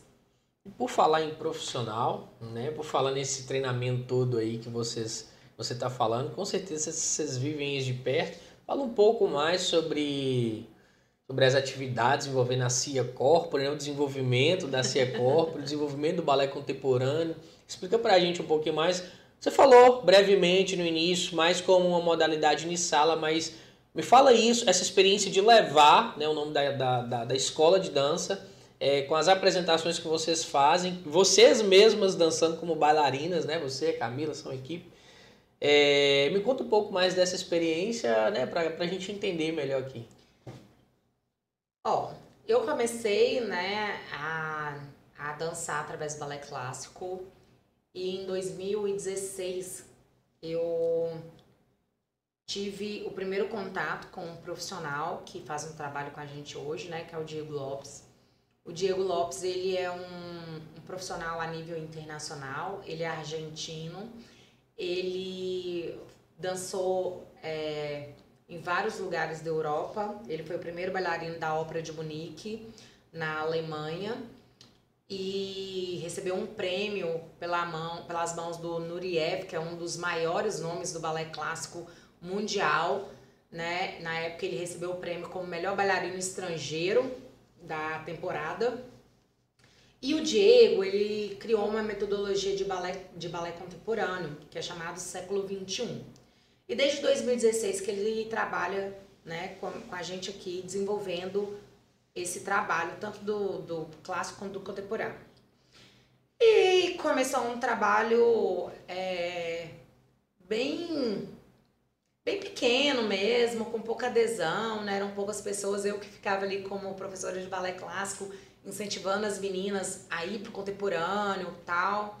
Até porque, Kathleen, o contemporâneo, ele abre uma, uma, uma condição muito maior para a bailarina e para o bailarino, né, seja lá o que for, dançar do que o balé clássico pela questão da, do biotipo físico, pela questão de idade, pela questão de, de peso, várias coisas. O balé contemporâneo, ele facilita, ele abre, vamos dizer assim, né, a oportunidade muito maior para o bailarino. E aí, Ano passado, eu, assim, estava um pouco desmotivada com o balé contemporâneo, né? E ia, tinha pensado dentro de mim que eu ia parar. Eis que essa sua amada, linda assistente, ela tinha que estar aqui ó, do meu lado, tá? É, chegou pra mim e falou assim: Como é que é? Você vai parar o contemporâneo? Não, senhora, porque eu preciso do balé contemporâneo para me ajudar nas minhas outras modalidades que eu danço. Aí eu falei, ah, então tá, Camila, você, topa continuar? Topo. Tá. E, paralelamente a isso, eu recebi a proposta do Diego Lopes da gente colocar o balé contemporâneo para um grupo mais fechado, com um trabalho mais é, profissional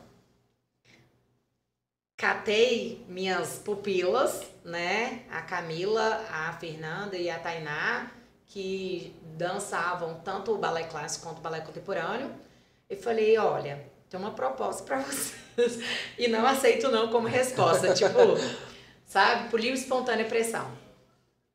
O Diego fez uma proposta para a gente é, criar uma companhia e tem até já aí visto uma apresentação para a gente e como a minha idade é um pouco diferente da de vocês, uns seis meses de diferença, eu tô vendo nisso como uma oportunidade para ter essa experiência, né? Porque se eu deixar passar mais tempo, eu possivelmente não vou ter outra oportunidade dessa. E queria muito que vocês abraçassem a oportunidade comigo, porque vocês são as pessoas que eu tenho para mergulhar aí na companhia comigo. E ninguém teve a coragem de falar não. eu aproveitei. Não pôde falar não, né? então, né? Não aceito não como resposta, tipo assim. Aproveitei isso e aí nós criamos a companhia Corpore e o ano passado a gente estreou em Belo Horizonte, né, num espetáculo chamado é, Sobre Cisnes Perdidos, que é do Diego Lopes. Não, foi doido, velho. Tem no YouTube, Brisa? Tem no YouTube? Acho que pra não. Pra galera assistir não, velho. Acho que não. Mas se tiver, eu te falo pra gente disponibilizar aí depois tá, na, na rede social. Mas o que que acontece? A gente tinha que segurar 25 minutos do espetáculo sem sair do palco. Nossa. Pensa no desafio, Kathleen. A coreografia principal que a gente dançava, assim, os primeiros 15 dias que a gente dançava ela, a gente terminava no chão, Todo mundo com a língua pro lado de fora, morrendo, achando que não ia dar conta de dançar coreografia. Até o dia que a gente descobriu que ela não era a única coisa que a gente ia dançar e a gente tinha mais 20 minutos de coreografia para dançar sem parar. E foi muito punk. A gente teve que começar realmente a investir todos os dias da semana, né, em treinamento, em, em treino da coreografia, em preparo físico, em flexibilidade. Chegou um ponto assim tão tão estressante, porque assim, é gostoso, é gostoso, a gente ama, a gente ama, Mas também a gente passa raiva, né? Como tudo na vida tem a parte estressante às vezes. Mas foi uma coisa que chegou num momento tava tão estressante que eu acho que nós quatro a gente já não conseguia nem mais ver uma cara da outra, porque a gente se via todos os dias, era, era assim, mais ou menos umas quatro horas por dia que a gente ficava ali. E uma errava e a outra brigava e uma não esquecia um pedaço da coreografia e tinha que tinha paciência para relembrar, tinha que não tinha paciência. É, mas enfim, fomos para Belo Horizonte, foi uma experiência incrível, porque a gente estava participando desse espetáculo junto com outro, mais quatro grupos, grupos que nunca tinham se encontrado na vida, e nós tivemos meio dia para juntar todos esses grupos e estrear. É, e aí a companhia, né, teve sua primeira apresentação e agora está aí numa numa nova tarefa que nós estamos com um convite para ir para Belo Horizonte novamente no mês de junho. E provavelmente esse ano nós temos o, o primeiro ano que nós vamos ter o, o espetáculo de meio de ano na Corpore, né? Onde não é a, a escola inteira que está participando, são só algumas pessoas, alguns alunos e a equipe né, de professores já vou deixar aqui um gostinho para esse espetáculo. Esse espetáculo foi montado é, depois de um curso de férias que a gente teve, né? Que foi um curso de tango fusionado com as modalidades que a gente trabalha. Então, esse nosso espetáculo de meio de ano é um espetáculo chamado Tango, que a gente vai trazer essa modalidade fusionada. O que, é fusionada? É misturada junto às outras modalidades que a gente dança. São é, elementos de uma modalidade junto com, com a outra. E aí, tanto em junho, né, em Belo Horizonte, quanto no espetáculo tango. Vai ser, vai ser quando o espetáculo tango? Você já tem data? Em Mês, pelo menos, né? Mediana é o quê? O que, que acontece? É, eu não, não vou poder falar sobre isso agora, porque a gente a gente está com uma proposta de parceria, né? E a gente tem que terminar de fechar esse, essa, essa proposta para dizer exatamente a data. Então eu não posso dar o spoiler pode todo. Pode dar spoiler ainda não, né? só, só sobre o espetáculo, mas o todo não pode. E aí a companhia também vai estar dentro do espetáculo, né? Nós vamos estar como professoras da Corpore e vamos estar quanto companhia Corpore de Balé Contemporâneo. Pois é, aí você falou em junho, né? Vai ter em BH que você ia falar. Em BH. Vai ser o que lá? Vai ser como foi o da outra vez? Ah, como é que vai ser a dinâmica? Esse lá de Belo Horizonte agora não vai ser uma apresentação de uma obra, né? Como foi o ano passado. Ele vai ser uma mostra de dança, onde vários grupos vão apresentar é, é, coreografias soltas. Não tem um roteiro, não tem uma, uma história a ser contada. É como se fosse uma mostra de dança, né? Onde vários grupos estão mostrando o seu trabalho. Isso eu vou, se Deus quiser. Se Deus quiser. Agora, Bisa, mulher, fala comigo. Você tá doido? Como é que você faz para conciliar tudo isso, velho? Mãe de gêmeos, tá, gente? Vocês não sabem. Dois pititim, tem mais três rapagão. Eu pensava que era rapazão. Esse dia eu vi no, nas redes sociais lá, os caras explicando os aumentativos. Aí vamos lá, três rapagão, os homens dá dois de mim.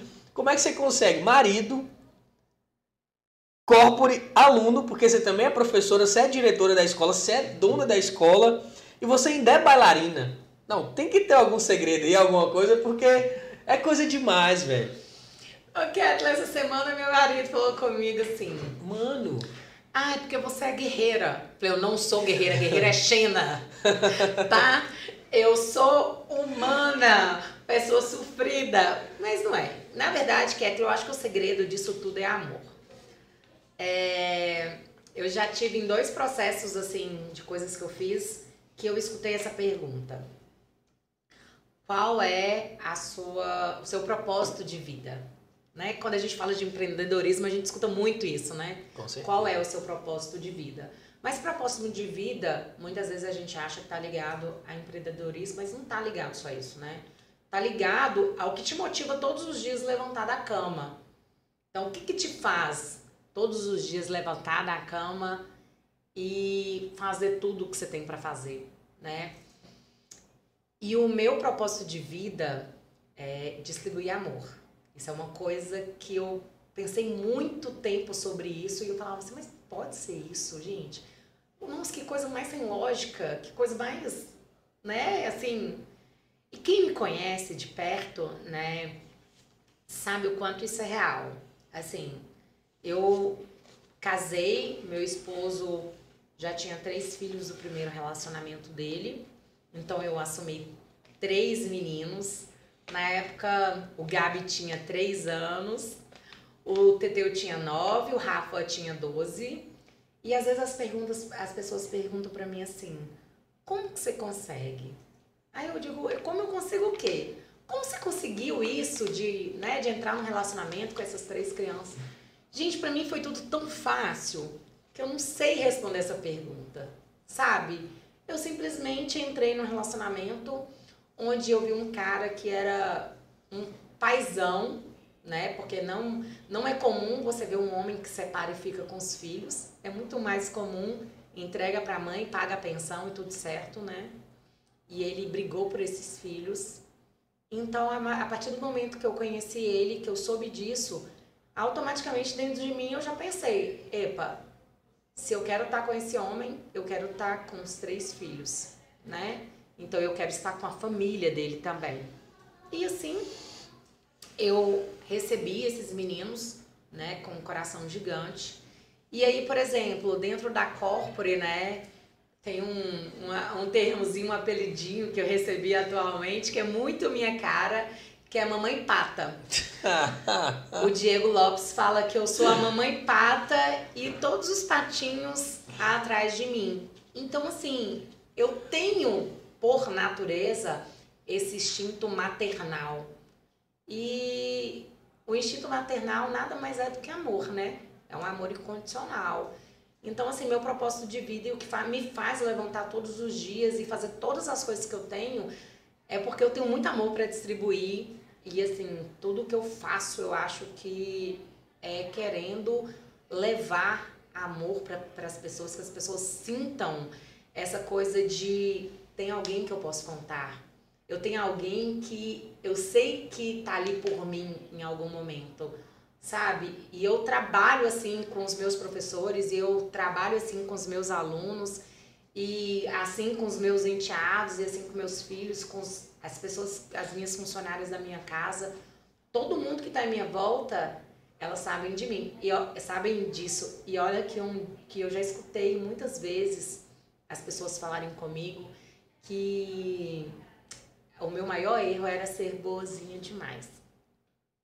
Mas depois que eu, que eu entendi que o meu propósito de vida era esse, eu entendi que não é que meu erro é ser boazinha demais, é que eu tenho que ser como a mãe, que dá o amor, mas também dá a correção, puxão de orelha, dá o puxão de orelha, cobra quando tem que ser cobrado. E depois que eu entendi isso, tudo ficou fácil. E aí, assim, tem dia, lógico, eu chego em casa morta, né? Que eu tô querendo ver menina na minha frente, mas é assim que a gente leva a vida, com muito amor. Caralho, velho. Puta merda. Eu, eu, assim, já conversei com vários, vários empreendedores, né? Hoje nós estamos completando o nosso trigésimo episódio ah, aqui com Brisa, né? Fechando legal. a nossa terceira dezena aí. É, falando um pouco de arte, né? Falando um pouco, vamos falar um pouco sobre empreendedorismo também, porque você é uma empresária nata. Mas, cara, foi a primeira vez na vida que eu escutei que alguém tem um propósito de amar. Porque assim, você falou o amor, do amor como uma forma bem abrangente, sabe? O que eu faço é por amor, eu faço por, por amor, com amor. E não é só, ah, eu tenho minha empresa, hashtag, é, direito por amor, tá ligado? Não é isso. Eu peguei a visão, eu consegui entender. E assim, velho, eu tô. Porque sem falar, ah, quieta, não, porque né, eu tenho aquela parada mesmo, eu tenho que levar o nome da escola pro mundo, ou, ah, meu, quero ter uma, uma referência de uma bailarina aqui no mundo. A gente tem essas ambições, mas, mano, cara, nu, forte, hein? Você tá doido? Vai dar um corte massa pro caramba. É... Nossa, enfim, velho, é isso. Amem, gente, tá vendo? Vocês vão dar conta de cinco filhos, de marido, de casa, de, de empresa, de aluno, de tudo. Mas vamos lá, por falar nisso, você falou sobre empreendedorismo, né? Que a gente recebe muitos empreendedores, né? Por incrível que pareça, não é um. Antes a gente até tinha essa dinâmica de fazer um podcast mais para falar sobre business, né? Sobre como crescer ali no negócio e tudo mais, mas a gente entendeu, né? Que dava para na verdade, dava não, que a gente precisava né, aumentar, abranger essa mensagem, levar uma mensagem diferente para as pessoas. E, Brisa, o que, que te motivou a abrir uma escola de dança, velho? Como é que foi essa sacada? Como é que foi isso? Um, quando eu vim embora para Teoflotone, eu comecei a dar aula, né, na escola de Tijoló. Tijoló. E lá eu conheci a Graziela Rolebar, né, que é nossa, nossa mãe aí da dança do ventre em Teoflotone. E é, Tia Jó era uma mãezona pra gente, uma pessoa que realmente é, tinha muito cuidado da gente quanto professora, sabe? Até porque nós éramos meninas muito novas e tal, então ela tinha um protecionismo com a gente muito grande e que fazia com que o ambiente dela pra gente trabalhar fosse um ambiente muito gostoso. Aquela coisa que você sente em casa era assim. E aí ela teve né, um problema pessoal e foi embora da cidade. Eu fui dar aula em um outro local, a Graziela engravidou, se afastou das atividades por conta da, da gravidez, né? E assim, eu me senti meio sem casa e montei ali minha primeira sala de dança. Montei minha sala de dança com o apoio dos meus pais, trabalhava só eu, né, com, com o balé clássico e tal. Aí a Grazi indicou uma aluna dela na época para trabalhar a dança do ventre. Essa menina ficou trabalhando dança do ventre comigo e tal. Mas, como eu te falei, né, no meu quinto ano de faculdade eu parei de, de trabalhar com dança e de dançar, me afastei. É, um ano depois, um ano, um ano e meio depois, é, eu encontrei com a Graziela na rua um dia, ela falou comigo assim, aqui, eu voltei a dançar e eu, eu voltei a dar aula e eu gostaria muito que você voltasse a dar aula. Ai, não sei, não, você vai voltar, vamos, vamos.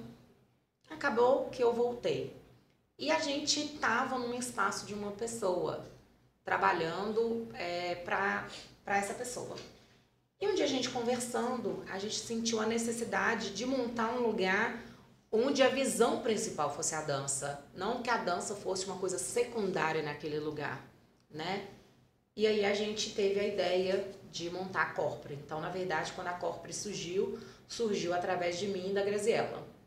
Quando a Graziella é, engravidou a segunda vez, né, do filho dela, aí ela se viu na necessidade de se afastar da direção da escola e eu assumi a direção sozinha e fiquei desde então.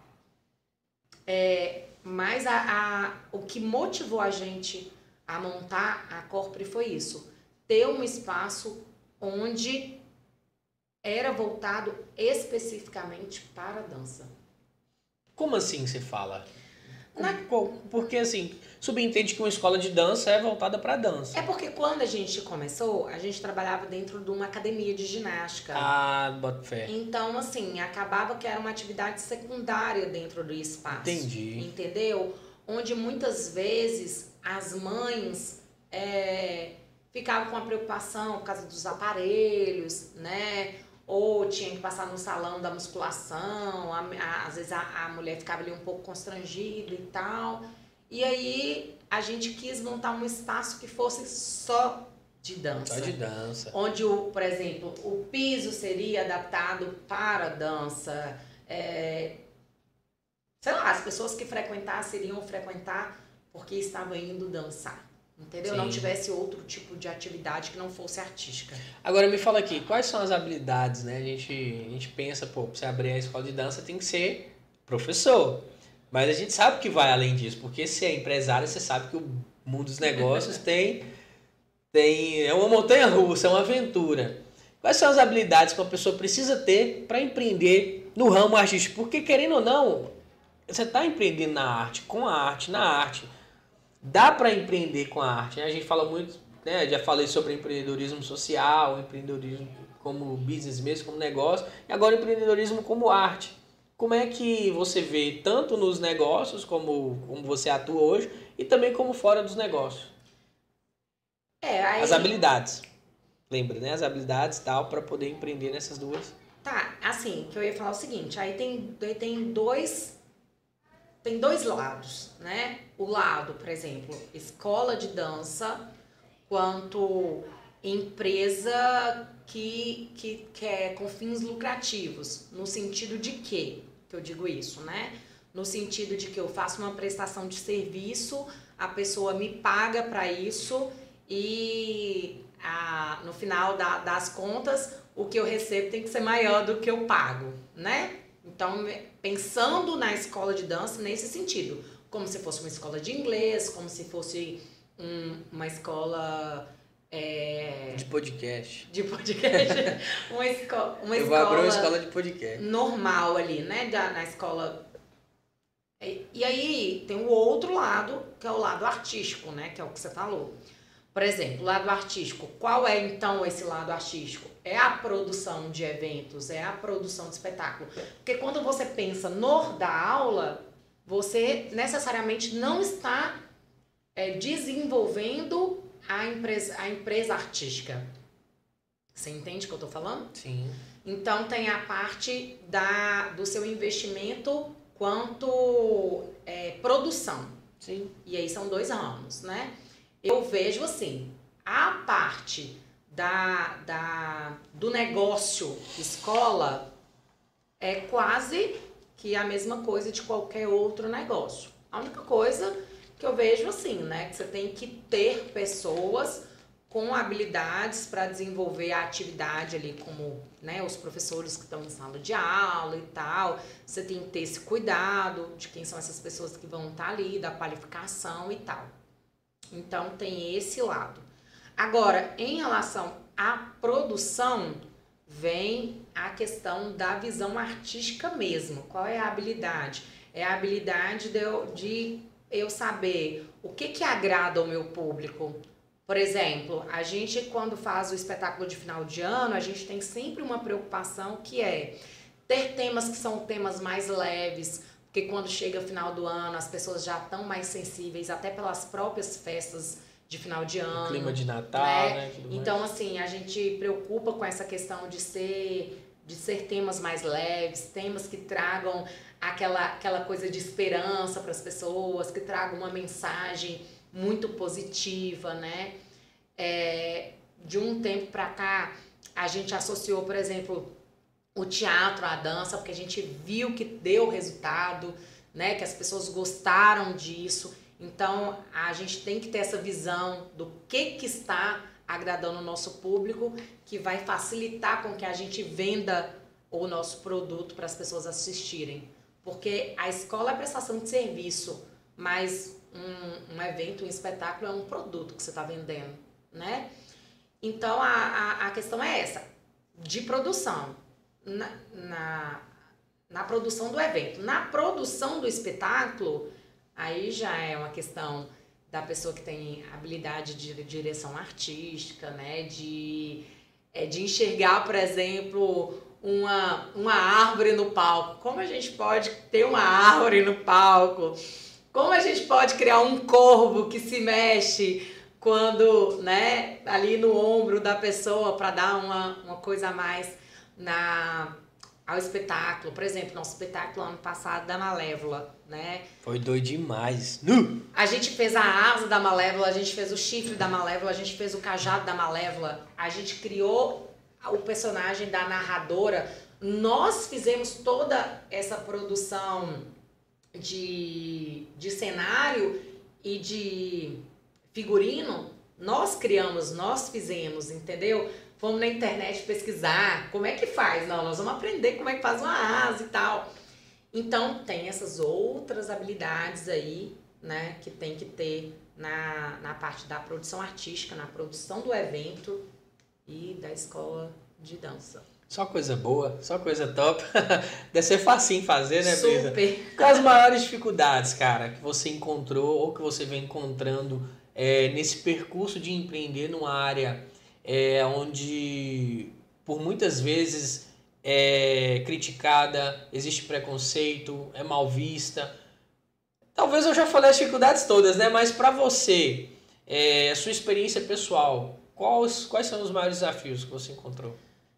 É, primeiro a desvalorização, né? Assim, e esse, quando eu digo a desvalorização, eu digo de uma forma geral, como eu te disse, né? A gente tem uma dificuldade, por exemplo, quando a gente precisa captar patrocínio. A gente tem uma dificuldade de que o empresariado invista ali naquele evento. É... Às vezes eu acho que por parte dos próprios pais e alunos, às vezes existe essa desvalorização.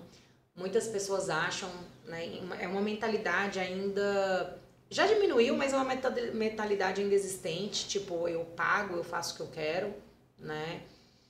É, a mentalidade das pessoas não valorizarem, por exemplo, um pai não valorizar a questão de comprar um ingresso para assistir sua filha no espetáculo. Ah, porque eu pago a mensalidade o ano inteiro, ah, porque minha filha está dançando.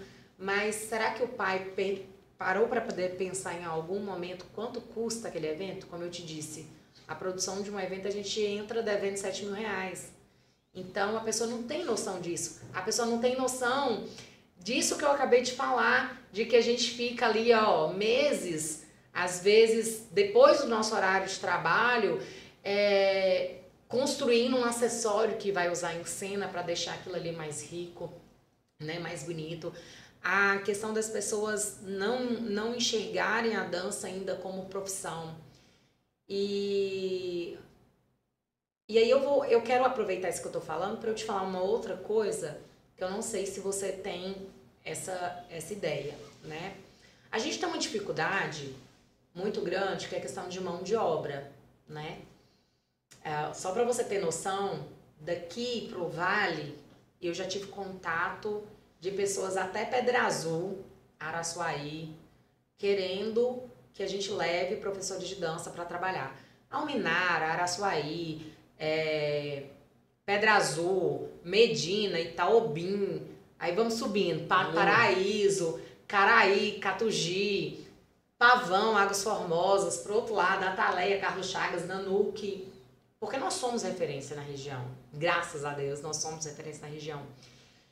E a gente tem essa dificuldade de mão de obra. Então, à medida com que as coisas foram crescendo, é, a gente precisava de outras pessoas para trabalhar ali na, na, na, nas aulas, né? serem professores.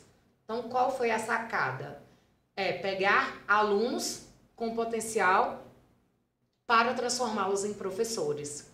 E hoje, dos 11 ou 12, não sei, professores que nós temos na Corpore, a grande maioria é produto nosso mesmo.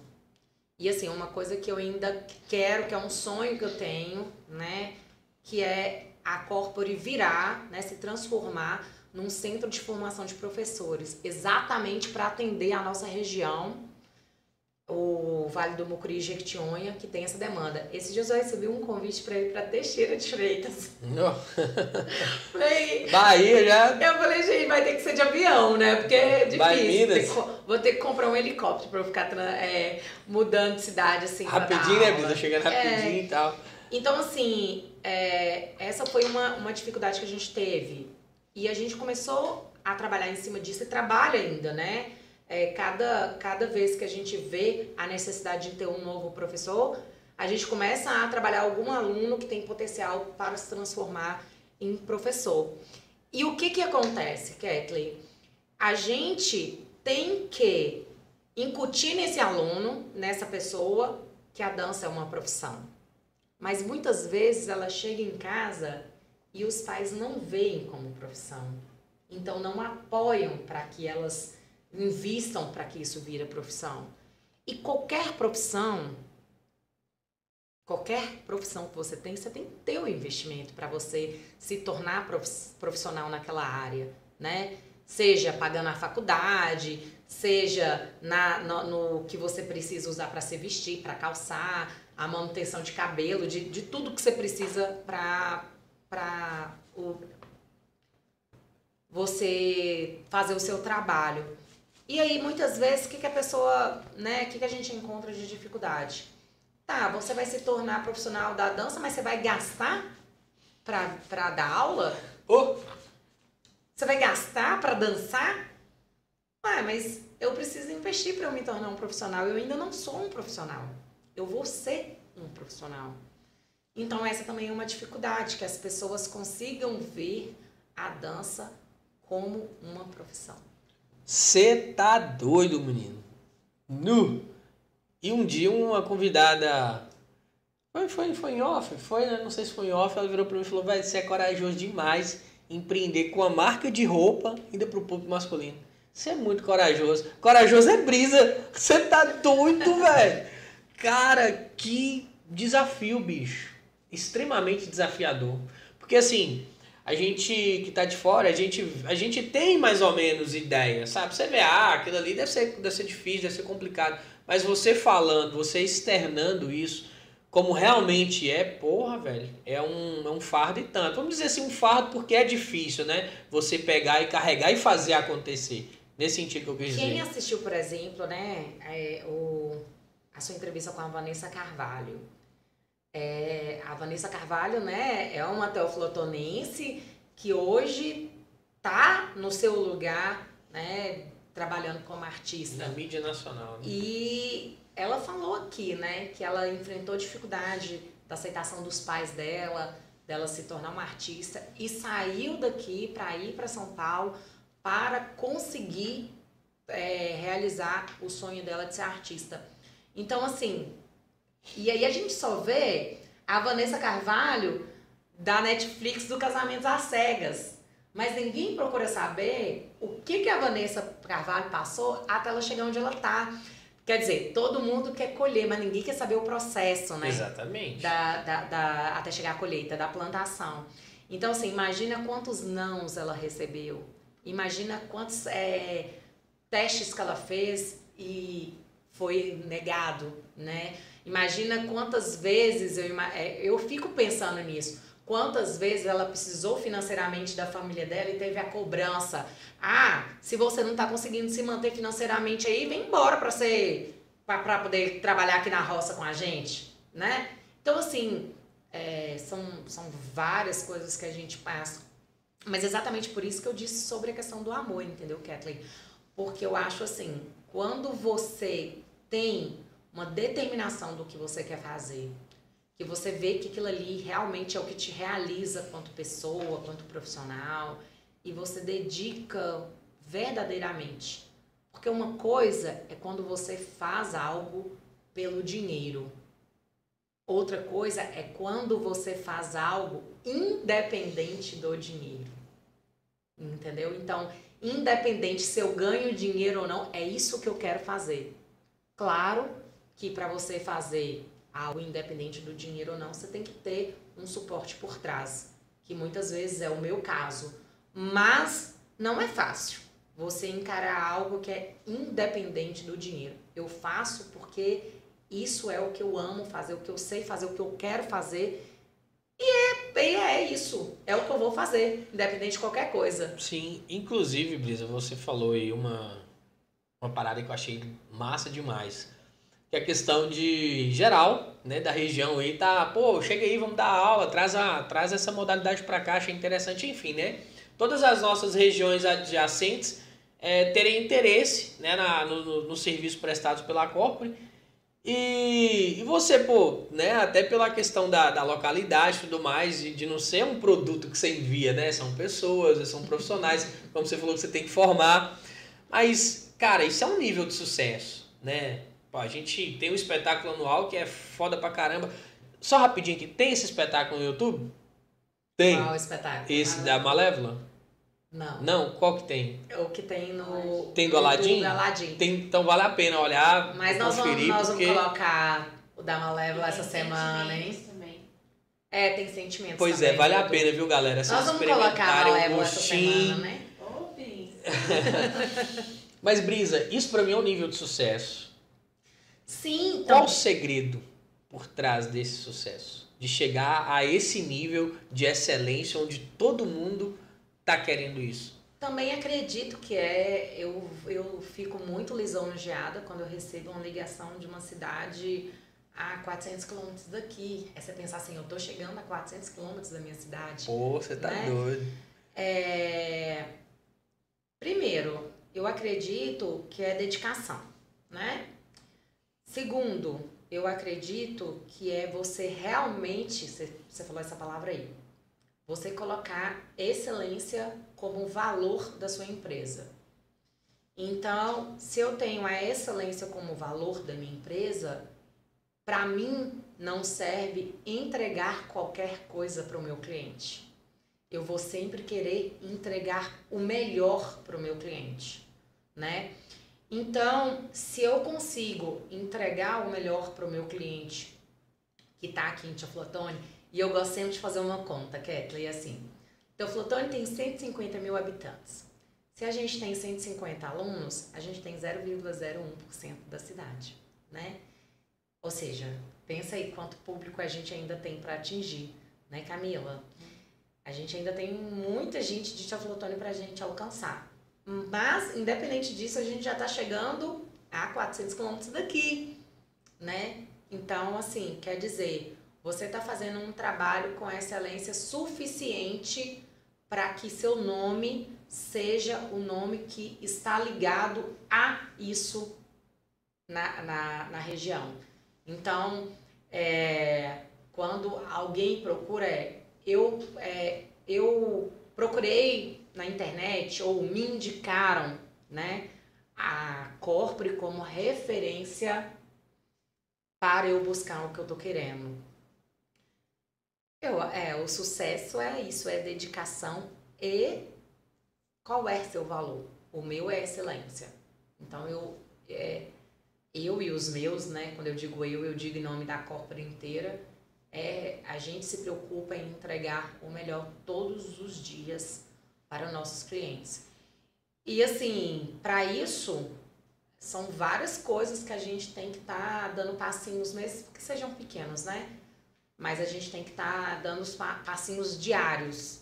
Então, assim, na minha trajetória, eu eu fiz o Empretec, né, do Sebrae, eu sou empreteca, eu fiz mais dois cursos do Sebrae, a gente faz manutenção com, com o Diego Lopes, né, na área da, do clássico e do contemporâneo, a gente faz essa manutenção semanalmente, ele está uma vez por mês em Tio Flotone para estar presencialmente com a gente, com os nossos alunos.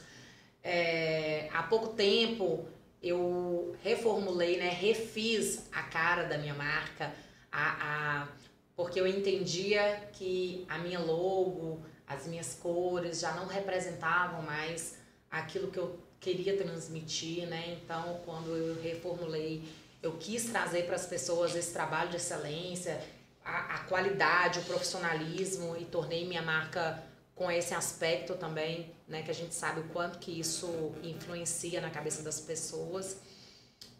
E é sempre estar tá ali junto com os professores, né? Tanto incentivando com, quanto às vezes tendo também a parte da cobrança, olha, vamos, vamos estudar junto, vamos fazer tal coisa, vamos produzir mais, vamos pensar em outros eventos. E a gente faz vários eventos pequenos, inclusive, né? Sábado tem evento. Ah, tenho certeza que estava na sua pauta, mas eu já vou adiantar.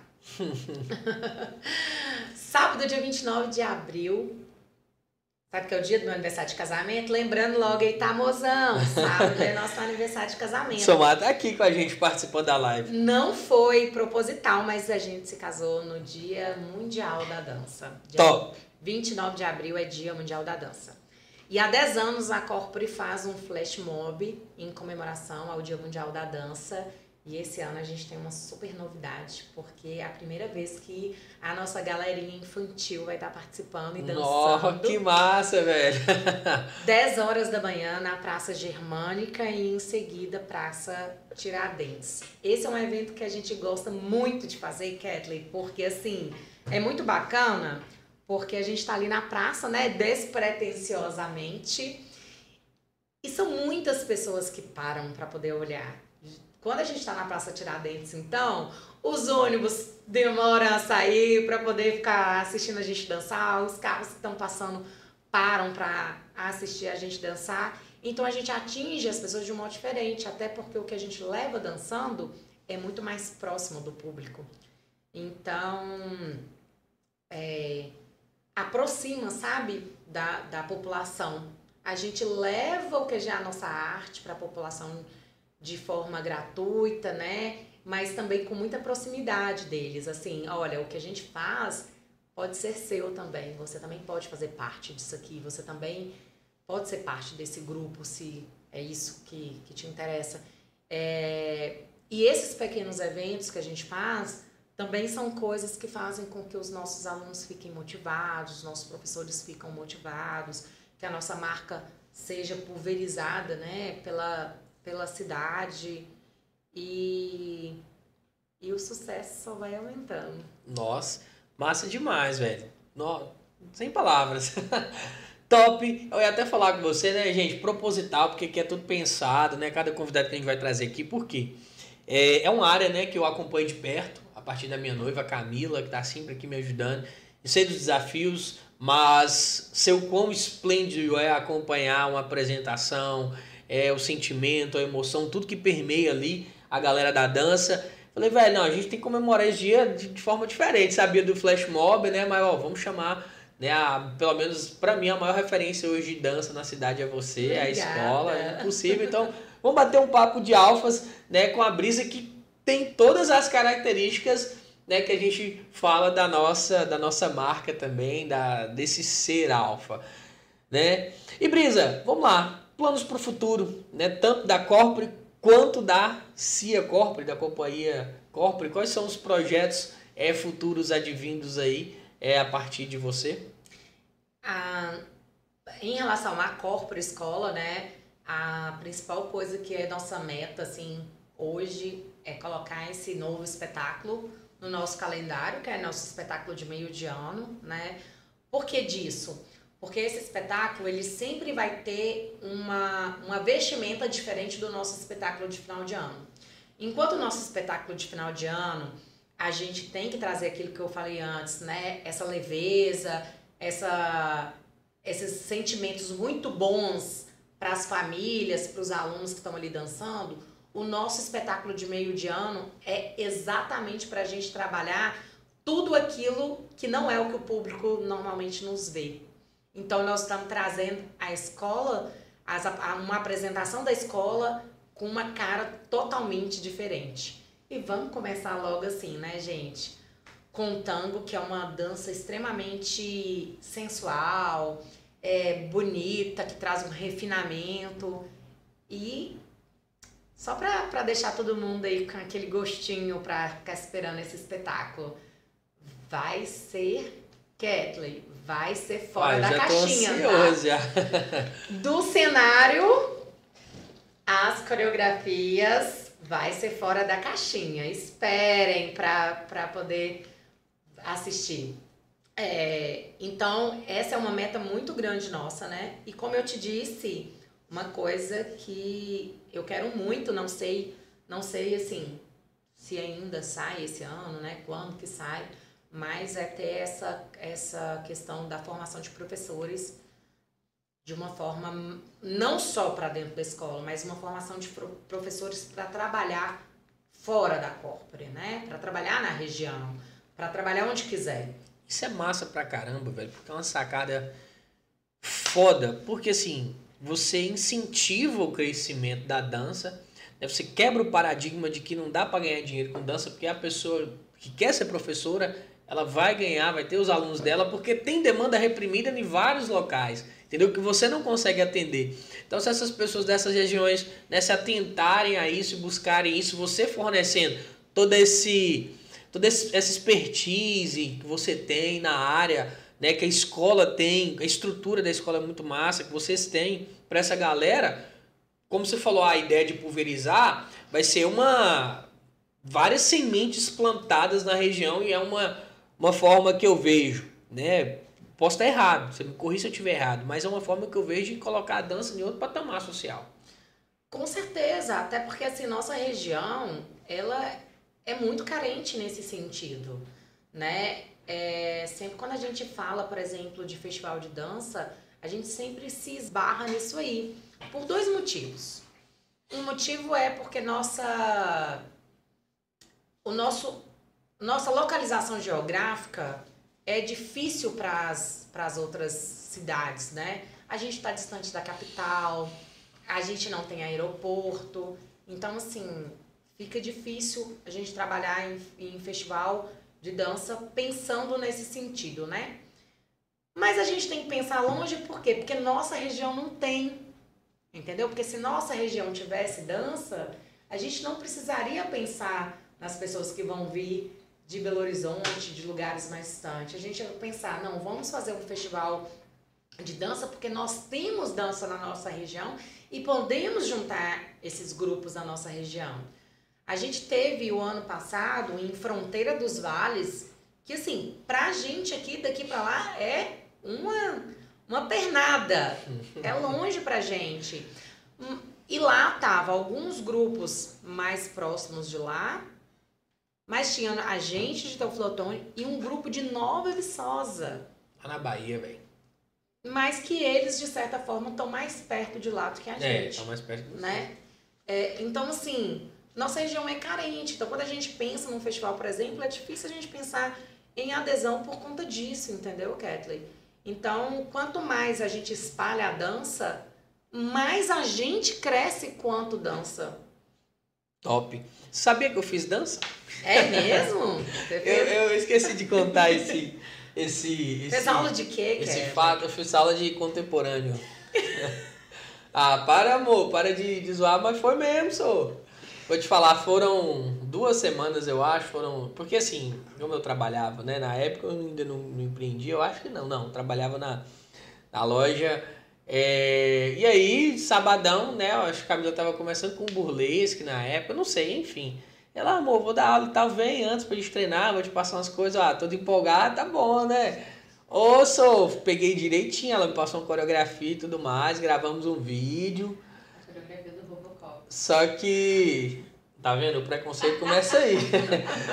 Só que assim, devido à logística, né? Eu comecei a empreender, começou a ficar mais difícil a rotina e tudo mais. Porque se engana quem pensa que você vai começar a empreender, que vai ficar tudo legal, né? Tudo fácil. Ah, você é empresário, você vai comprar aí o. o, o é tipo o... adolescente quando faz 18 anos, é, né? Doido pra fazer 18 anos, né? mal sabia. Mas enfim, aí eu acabei parando. Mas eu, na próxima oportunidade, eu vou voltar a dançar, porque. Muito bem. Já despertou aqui um desejo de, de começar a dançar. Galera, ó, vocês viram aí, né? E aconselho dançar, viu? Dançar faz bem pro caramba. Pô, me sentia levíssimo depois das aulinhas lá. Foram três, mas. Três ou duas? Foi, não, foram três. Na terceira gravou o vídeo, né, amor? Acho. Ah, acho que foi, foi isso mesmo. É, foi, mas foi legal, foi massa demais. Isso então, chegamos no final do nosso bate-papo. Né? Para finalizar, o que você diria para uma pessoa que quer se aventurar no mundo da dança, seja como bailarina, bailarino, seja como empreendedor, seja como uh, professor, enfim, né? O que você diria para essa pessoa? Qual conselho você daria? Enfim, à vontade. Primeira coisa que eu diria é estude.